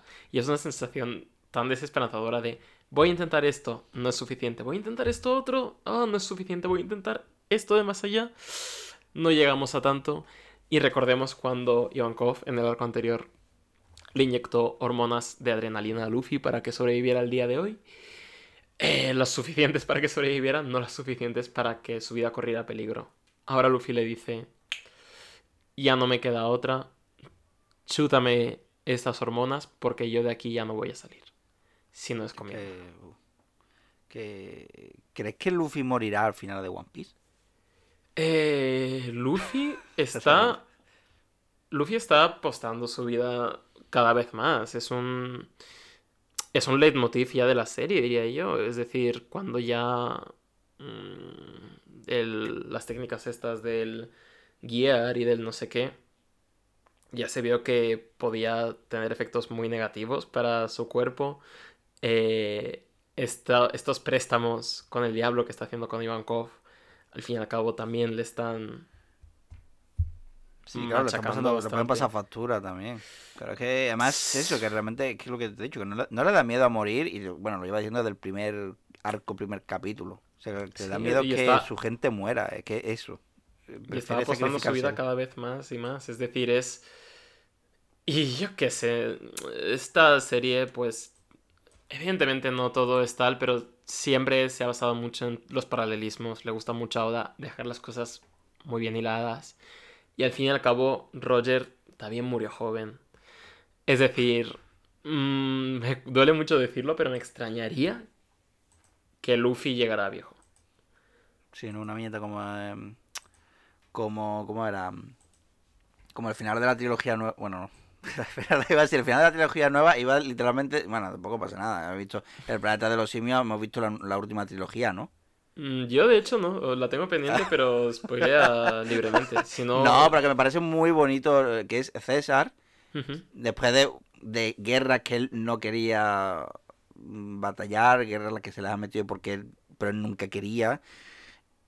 Intenta liberar a su gente y cuando consigue que finalmente su gente ya ha llegado a una tierra que está libre, que está salvada, cierra los ojos ya con una lágrima de felicidad, de tranquilidad, de ya está, ya lo he conseguido, me voy, hasta luego. Y es algo que, Sí. que me parece un final muy bonito. Sí, bueno, y siendo que en, que en One Piece es un, es un tema esencial el de morir en paz, morir feliz. Totalmente. Eh, Morir sonriendo, exactamente, es que eso. Bueno, en fin. Vámonos. Eh, monstruo. Que el monstruo, capítulo figura. 569 es monstruo. Que la verdad que es un monstruo este. que vale, que Ace está a punto de ser ejecutado. Que no sé cuántos capítulos llevamos ya con Ace a punto de ser ejecutado. Qué Pero rabia bueno, me da cuando los malos están a punto de hacer la cosa que les haría ganar en la peli, pero de Y repente entra el bueno y como que se distraen y ya no lo hacen, ¿no? Es Claro, como, o lo hacen primero a le cortas la cabeza y luego ya te encargas del bueno, pero eso Claro, te cuesta coño. un segundo apretar el botón de las bombas atómicas, chico, lo haces y luego ya te encargas Claro, de James Bond, si es que no es tan difícil. Si es En que fin. esto es peor que, lo- que los 10 segundos de bomba de Arabasta, es lo mismo. Que, que- que, joder, no fueron largos, coño. Bueno, eh, Iván con eso le recuerda a Luffy que el que el chute de adrenalina que le ha metido en el cuerpo es puro dopaje. O sea, que sus heridas siguen ahí. Y que si Kuma le quitase todo el sufrimiento que lleva en el arco y se lo pusiese a Zoro, el espadachín esta vez se desintegraría al segundo. Y Luffy, ¿que Zoro qué? Y ahí van con, ah, ¿cómo? Y nada, y siguen para allá. Y Kobe, Kobe, el, el bueno de Kobe, nuestro Ey. querido Kobe, que, que es un marine, es un marine y por tanto tiene que enfrentarse a Luffy. Por mucho, por mucho que lo admire y tal, mm, cada uno las cosas son así y, y se tiene que enfrentar a él. De todos modos, aún le queda mucho entrenamiento para superar a Luffy y, y- y una página aguantar, pobrecito. Que, que se ve que ahí ves que Luffy no está para mierda hoy. Que otras veces se queda para hablar, charlar y tal, pero hoy no. Hoy lo siento mucho. Habla con el Puñetazo a Kobe. Ding, ding, ding, ding, ding, ding, ding. Y venga, hasta luego. Le, va a dejar bien guapo al final de la serie el pobre Luffy. ya. Sí. Bueno, el- No, pero- al, al pobre Kobe, mejor dicho. Pero está bien que se enfrenta a Luffy, ¿no? Poco a poco se va enfrentando a cosas. O sea, sí, es decir, este señor lleva diciendo desde capítulo 1 que se enfrentará a Luffy y le dará una buena tunda tarde o temprano. Yo confío en él. Claro. Quiero confiar en él. Sí, yo creo que sí, yo también. Que algún momento, algún, un buen palo va a dar, seguro. Hmm. Bueno, otro que se interpone en el camino de Luffy, pero no es tan fácil de derrotar, es eh, Kuma. Bueno, a, a pseudo Kuma, a dos. Está mm, dos Kumas, que está a punto de, bueno, están a punto de atacar, pero Hanko se pone en medio. mm, y por lo visto, los Kumas estos están programados para no atacar a los aliados. Así que nada. Ujú. Seguimos para adelante. Ahora bien, ¿qué clase de aliado es Hanko? Eh, Hancock? Porque, digo, antes que, eh, que para. Bueno, antes dije, ojo, cuidado que Kuma está atacando a aliados. Y ahora no. Ujú. no ahora un aliado no. Hancock Yeah. no, no lo ha hecho nada porque, no- porque lo considera aliado. ¿Cómo? Sí, un Es poco extraño eso realmente. se, se conocían o no, hay algo ahí, pues sí. Porque lo de llevar a Luffy a la isla de las mujeres formaba parte de un plan seguro. Sí. Sí, sí, yo creo que ah, ok, ya veo por dónde vas. O sea, hay algo ahí, mm, Kuma, Hancock, creo que Hancock no lo sabe, pero Kuma sí sabe cosas de ella, o algo, o... Pero, o- o sea, ¿crees que esto es un, un tic Mm. inconsciente? Como una. Como una, un ápice de humanidad que queda dentro de la carcasa. sí, algo, algo, o me jodería ahora que, que no, que no, pero es raro, ¿no? Porque además, si... Yo qué sé, que además lo se ha dicho exactamente en plan, joder, están atacando a sus propios aliados. Y ahora exactamente esto diciendo, eres aliado, no te... Podría ser simplemente Hancock, que creo que tiene poder suficiente, mm, o ayuda a Luffy llevándolo o ataca a Kuma. Pero no, han dicho exactamente, eres aliado, mm, eh, bueno, es aliada, te... no te ataco. Ujú. No sé, Curioso. cosas. Sí, sí, sí. Uf, ¿qué, qué enigma es esto de los pacifistas y de Kuma y demás? Oh, Dios. En fin, bueno, pues vale. em, o puede ser simplemente un fallo de Oda, que también que no Sí, creo sí, que sí, sea o sea, infalible también el hombre, ojo. Bueno, pues empieza a caer, empieza a caer gente de nuestro lado y además de los tochos, ¿no? Porque, porque a Marco le han puesto en un descuido una esposa de Karius X, que bueno, le puede pasar a cualquiera, como por ejemplo cuando eh, Sogekin se la puso a, a Zoro con, mm, con divertidas consecuencias. consecuencias. Con consecuencias. Eh, bueno, así que ahora no se puede transformar en ave. Y bueno, y Kizaru aprovecha para atravesarlo con uno de sus rayitos. Y a Josu lo han congelado. O sea, verás tú, verás tú si al final esto no acaba en tragedia. Y bueno, Barba Blanca también está recibiendo por todos lados. O sea, Sengoku, Sengoku ha ordenado que nadie vacile. Y, y- y se ha lanzado al, cue- al cuello, como perro, a por, a por el grandote. Pero Como total, ¿eh? O sea, un- ni un Julio final César esto, madre mía. Sí, le sí. están haciendo... pero que no hay que lo detenga. Da igual, es, una mole, eh, sabe, que sabe perfectamente lo que ocurrirá si muere y todo lo que eso significa. Así que simplemente no, no puede morir. Simplemente se ha dicho que, que no voy a morir porque no puedo. Así que, Claro, me, me Mm, viene vale. mal ahora, ¿no? exactamente. Y, y me vuelve loco, me encanta la, la viñeta de todos en formación detrás de Barba Blanca. Sí, hay algo que, que siempre despierta en mí mm, un sentimiento de, de, de- de- de- de emoción, incluso, que muchas veces incluso me emociono demasiado de la cuenta, que es cuando se estas muestras de lealtad. O sea, de ponerse defendiendo las espaldas de sus padres. Me, me Sí. encanta. Es que, es que yo qué sé, que... eh, de hecho, esta clase de lealtad no la, no la ves mm, mucho por la marina. O sea, casi todos, si tú te fijas, casi todos están ahí porque, bueno, es su trabajo. Pero diría que no todos están motivados. O sea, Gar, mm, no. Sí, es decir, creo, creo que sobre todo, o sea, creo que es eso, creo que la Marina es una es una institución ya que está tan en crisis, tan en decadencia, que como muchos tienen lealtad los unos a los otros, ¿no? Kobe le tiene lealtad al Mepo, eh, Smoker Claro. le tiene lealtad a Tashigi, a título personal, ¿no? Pero la misión como tal fue eso. Claro. eh, a los Chichibukai, mm, mm, a ver, sí, y los almirantes, bueno, ver, pues, están aquí porque. pues, pero. ¿Qué le vamos a hacer? Pero joder. Este, los Shichibukai han venido por, por la comida gratis que daban antes, ¿eh? Por el picoteo gratuito y poco más, porque no veas. Bueno, pues, bueno, a ver si ahora es verdad que ejecutan a Ace, porque, bueno, Sengoku da la orden. Barba Blanca ve que esta vez no va a poder detener a nadie. O sea, no le dará, no le dará tiempo a, a- a- a meter un puñetazo a la nada y hacer que se tiemblen las cosas. Pero aún queda Luffy, pegando un grito del copón, ordenando que se detengan. Y algunos, como los verdugos, y, y, y Django, nuestro Django de Michael Django, se nos cae eh, echando espuma por la boca. O sea, eh, mm, pone aquí el Aoshoku. Pone aquí que es el haki del rey. O sea, eh, nuevo poder desbloqueado. Bueno, aquí desde luego aquí todos saben lo que ha pasado menos Luffy. Y bueno, y los lectores en aquel entonces. Tampoco saben muy bien qué había pasado. Lo mejor de un grito. Tiene tal torrente el niño que de un grito ha detenido a todo el mundo. Sí, el que, el que sabe perfectamente lo que, lo que ha pasado es el Sengoku que ya está con el, con el Excel mental actualizando la lista de recompensas. Está diciendo, a ver, este, un par de milloncejos más. Sí, bueno, eso casi, casi todo menos Luffy, vamos, que... que, por- bueno, ya pasamos al 570, que bueno, mm, por lo que sea, por lo que ha hecho Luffy ha sido bastante potente. Porque, bueno, ha dejado medio tonto a muchísimos en la plaza. Eh, Ahí se sorprende. No tanto Gar, porque siempre supo que su nieto lo llevaba dentro, dice. O sea que, ojo, cuidado. Y nada, o sea, Luffy, mm, diré que ya oficialmente ha pasado de novato a potencial enemigo muy peligroso de la Marina.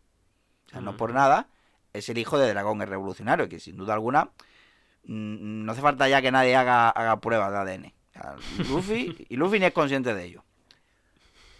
Sin embargo, mm, Barba Blanca sí parece ser muy consciente del poder de Luffy, así que manda a toda su gente ya a apoyarlo. Si, si realmente tiene la voluntad de los D, de los disfrutones, que eh, le muestre lo que se viene después de, de esta era.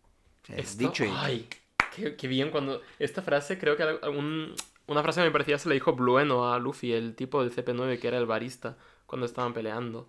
Esto de la voluntad de los D y la nueva era y todo esto. Como que, no sé, hay muchas esperanzas puestas en eso.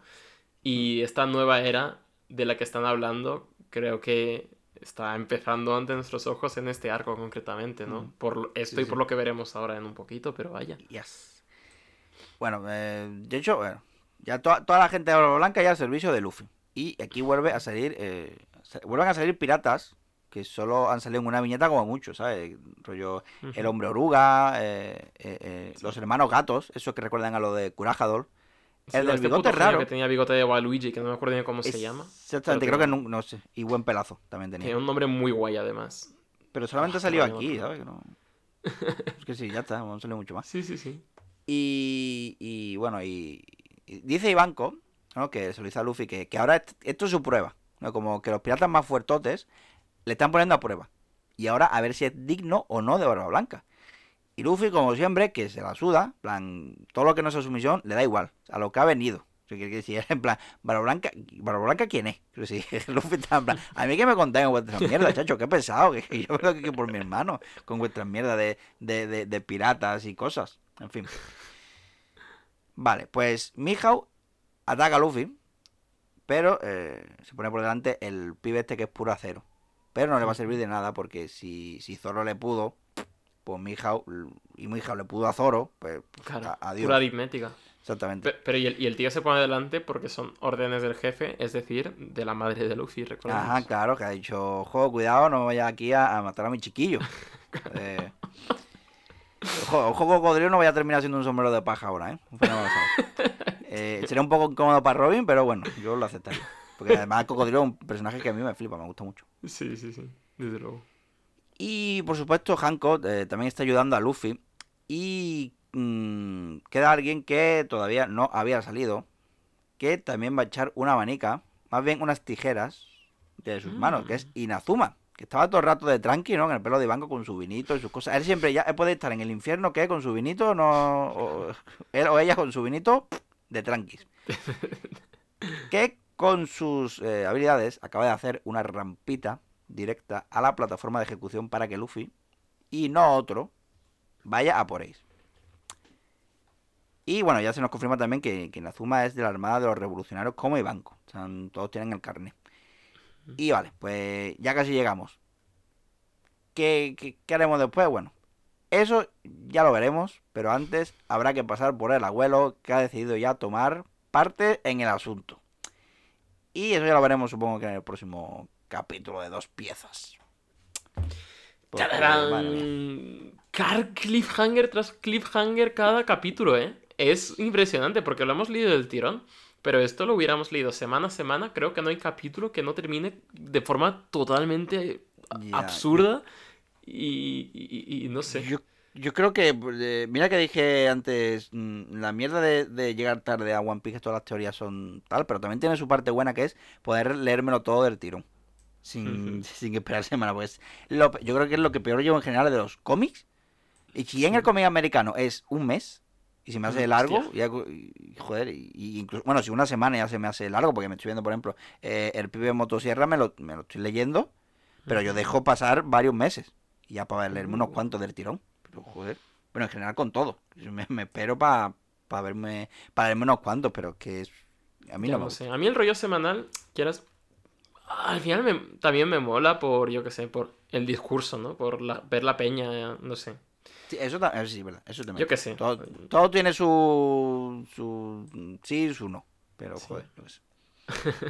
Pero también depende, también depende de la obra, creo que sí. Eh, yo imagino que One Piece da más para hablar que otra. Por ejemplo, no sé cuál, Ya, cuál- no, sí, sí, claro, pero yo qué sé, yo por ejemplo, pues mira, ayer me empecé The Last of Us, la famosa serie de HBO, Ujú. y es una cosa que me hace ilusión ir viéndola cada lunes porque yo que sé, hace tiempo que no seguía una serie al día porque soy muy poco constante para ver series, pero ahora estoy como un chiquillo, como que cada lunes voy- digo, ay, pues mira, me, me apetece ver esto y me voy a dar la noche para mí, me voy a hacer una pizzita luego a comentarlo con los panas eh, de tranquis. de tranquis. Yo, yo no la yo no- aún no lo he visto. No sé, no- tampoco, tampoco tengo mucha prisa, pero la veré, creo que la veré, pero, pero ahora mismo no sé, tengo otras cosas, Sí, tengo muchas cosas que, que. Estamos todos un poco igual, yo creo. Pero bueno, eh, segunda parte de Marineford. eh, yo por mi parte, eh, ya te digo, en la primera fue la presentación, creo que es de las presentaciones más guapas, toda esta presentación de Bra Blanca como una fuerza de la naturaleza, etc. Esta segunda, eh, bueno, y la tercera ya va a ser el desenlace, pero esta segunda hemos estado en lo que es el, el meollo, ¿no? El meollo de la Sí, batalla. eh, Y es lo que te digo que, que me parece complicado el tener varias capitas de narrativa como si fuera un delicioso pastel, de tener primero la batalla, sabemos en qué posición está la batalla, en qué posición está un bando el otro. Por otro lado, todos los personajes que están peleando, interactuando entre sí. Y ya la tercera capita, que es la de Luffy, Ace, en menor medida Garp, es decir, todo este conflicto central. Y están muy bien implementadas las tres, como que no se pierde nunca de vista ni al protagonista, pero también el protagonista deja espacio para que todo lo demás brille. Incluso el terreno y cómo va todo cambiando, la situación cambia. Está el gigante, pero el gigante se muere. Y luego levantan el muro y descongelan esto y los piratas están cayendo al mar, pero luego, no sé, como que todo está muy bien fluido, creo yo. Sí, todo, y además encima tiene un montón de personajes, uy, que le daba al micro, un montón de personajes que todos tienen su, personal, su diseño y su personalidad y actúan muy bien conforme a esa personalidad. Y, juegan con otros personajes, que es lo que le da muchísima gracia también a esto. Y además que de las cosas que más me gustan a mí. Yo soy mucho de fijarme en los personajes, cuál es su función, cuál es su personalidad y lo que hacen. Y aquí no hay nada que me escame realmente. Incluso Boogie, que ya sabéis que yo tengo mis reticencias con Boogie en este álbum concreto, me, me, me dice, vale, me cuadra. Me cuadra con lo que, todo lo que está haciendo y todo lo que está pasando con él. Y, eh, y hay que ser hay que ser muy bueno para hacer esto, la verdad. Desde luego. Yo no podría, desde luego.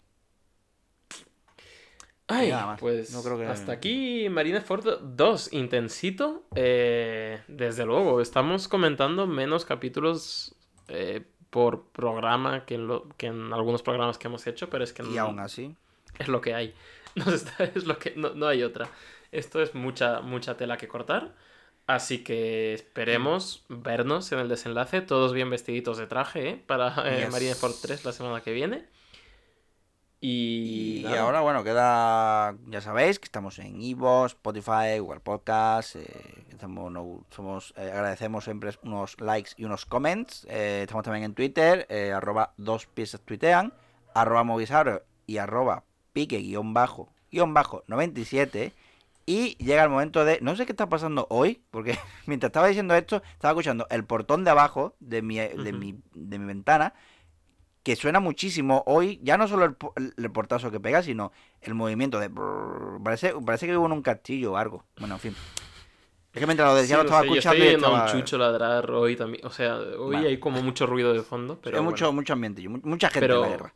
Claro, ah, es, Y- es- Voy a poner la canción, que tiene un problema, porque no sé qué canción poner en general. O sea, Ah. ha llegado... De hecho, he llegado a estos minutos y todavía no estaba muy bien claro qué canción poner, porque siempre era en plan, bueno, después ya, ya lo pensaré, seguro que se me ocurre alguna, no sé qué, no sé cuánto. Va a llegar el día y no, y no. A- al final ha ocurrido, no me...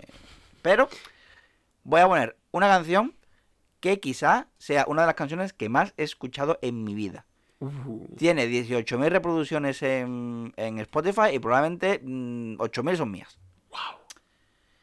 Y es una canción que se llama eh, The Blue Verture de los Blue Band. Que tiene todo lo que a mí me gusta en una canción. Tiene, tiene baterías con mucho protagonismo y muy, y muy locos. De hecho, lo da todo el batería aquí, como Luffy. Tiene silbiditos, que me gusta el western, entonces eh, tiene muchos silbiditos muy de western. Y tiene como unas, unas... Escuchas la canción y tienes como una sensación como de desolación, pero al mismo tiempo esperanza porque al final como que te, como que como que, que te acaba levantando porque como va increciendo la canción. ¿sabes? Entonces tiene es lo que a mí me gusta también, que vaya la canción increciendo. Y acaba y acaba tal cual. O sea, no acaba en fade out, que me da mucho coraje. ¿Sabes? ¿Cómo- Entonces ¿Cómo, te gustan los crescendos, eh? Es me, un- me gusta muchísimo. En, en- en la música me encanta. En plan, que me vaya ahí, pa, pa, va levantar, levantar, vamos, vamos, vamos, vamos, y vamos loco. Y me encanta. Es como, mm, yo qué sé, y que, y que, y que el clima sea, yo qué sé, un, un cohete despegando. Me encanta. Me flipa. y nada, yo qué sé, pues esa es la canción. Hoy, hoy la estaba escuchando y, y, y me ha dicho, oye, podía poner esta. Voy a poner esta después de haber roto la realidad, porque o sea, eh, hoy he roto, hoy he roto Matrix, sin querer. Porque ¿Cómo es eso? que porque porque la- eh, además estaba escuchando esta canción eh, termino ya el gimnasio y voy para la taquilla no la taquilla del gimnasio. Y la estaba escuchando. Y claro como hace frío pues voy con, mm, con mucha mucho abrigo no porque estoy sudando y no quiero ponerme malo por lo que sea.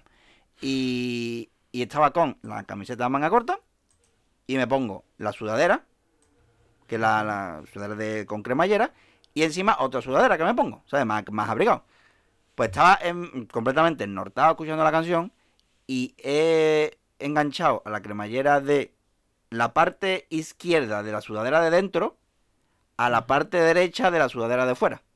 ¡Oh, wow! Entonces, claro, como más o menos tienen el mismo color, pues no me he dado cuenta y, y, y ya está, para arriba la cremallera y de repente he dicho, mm, sí, porque tenía una- un lado de la manga, podías, podías sacar, pero por otro lado no podía, porque de algún modo, digo, ¿qué, qué está pasando aquí? Me lleva un rato que desde la cámara de seguridad que podía mirarme por, lo- por, la, por la cámara, que habría visto a un idiota sin saber muy bien qué estaba pasando, mirándose los brazos, en plan, ¿qué es esto? ¿Qué roto? ¿Por qué por un lado puedo, por otro no? Que, que, que, eh, de repente se ha roto, se ha roto, la realidad mm, se ha roto. Eh, Matrix Oh, wow. o algo, han- han- ha pasado un bug. Y nada, eso. Y todo esto Así mientras que- escuchaba esta canción. Claro, así que tened cuidado, piecitos y piecitas, con los efectos secundarios que pueda dar esta canción. Como eso, como la rotura de la realidad. Así que os dejamos con ella y ya os hemos avisado. Hasta luego. Venga, chao.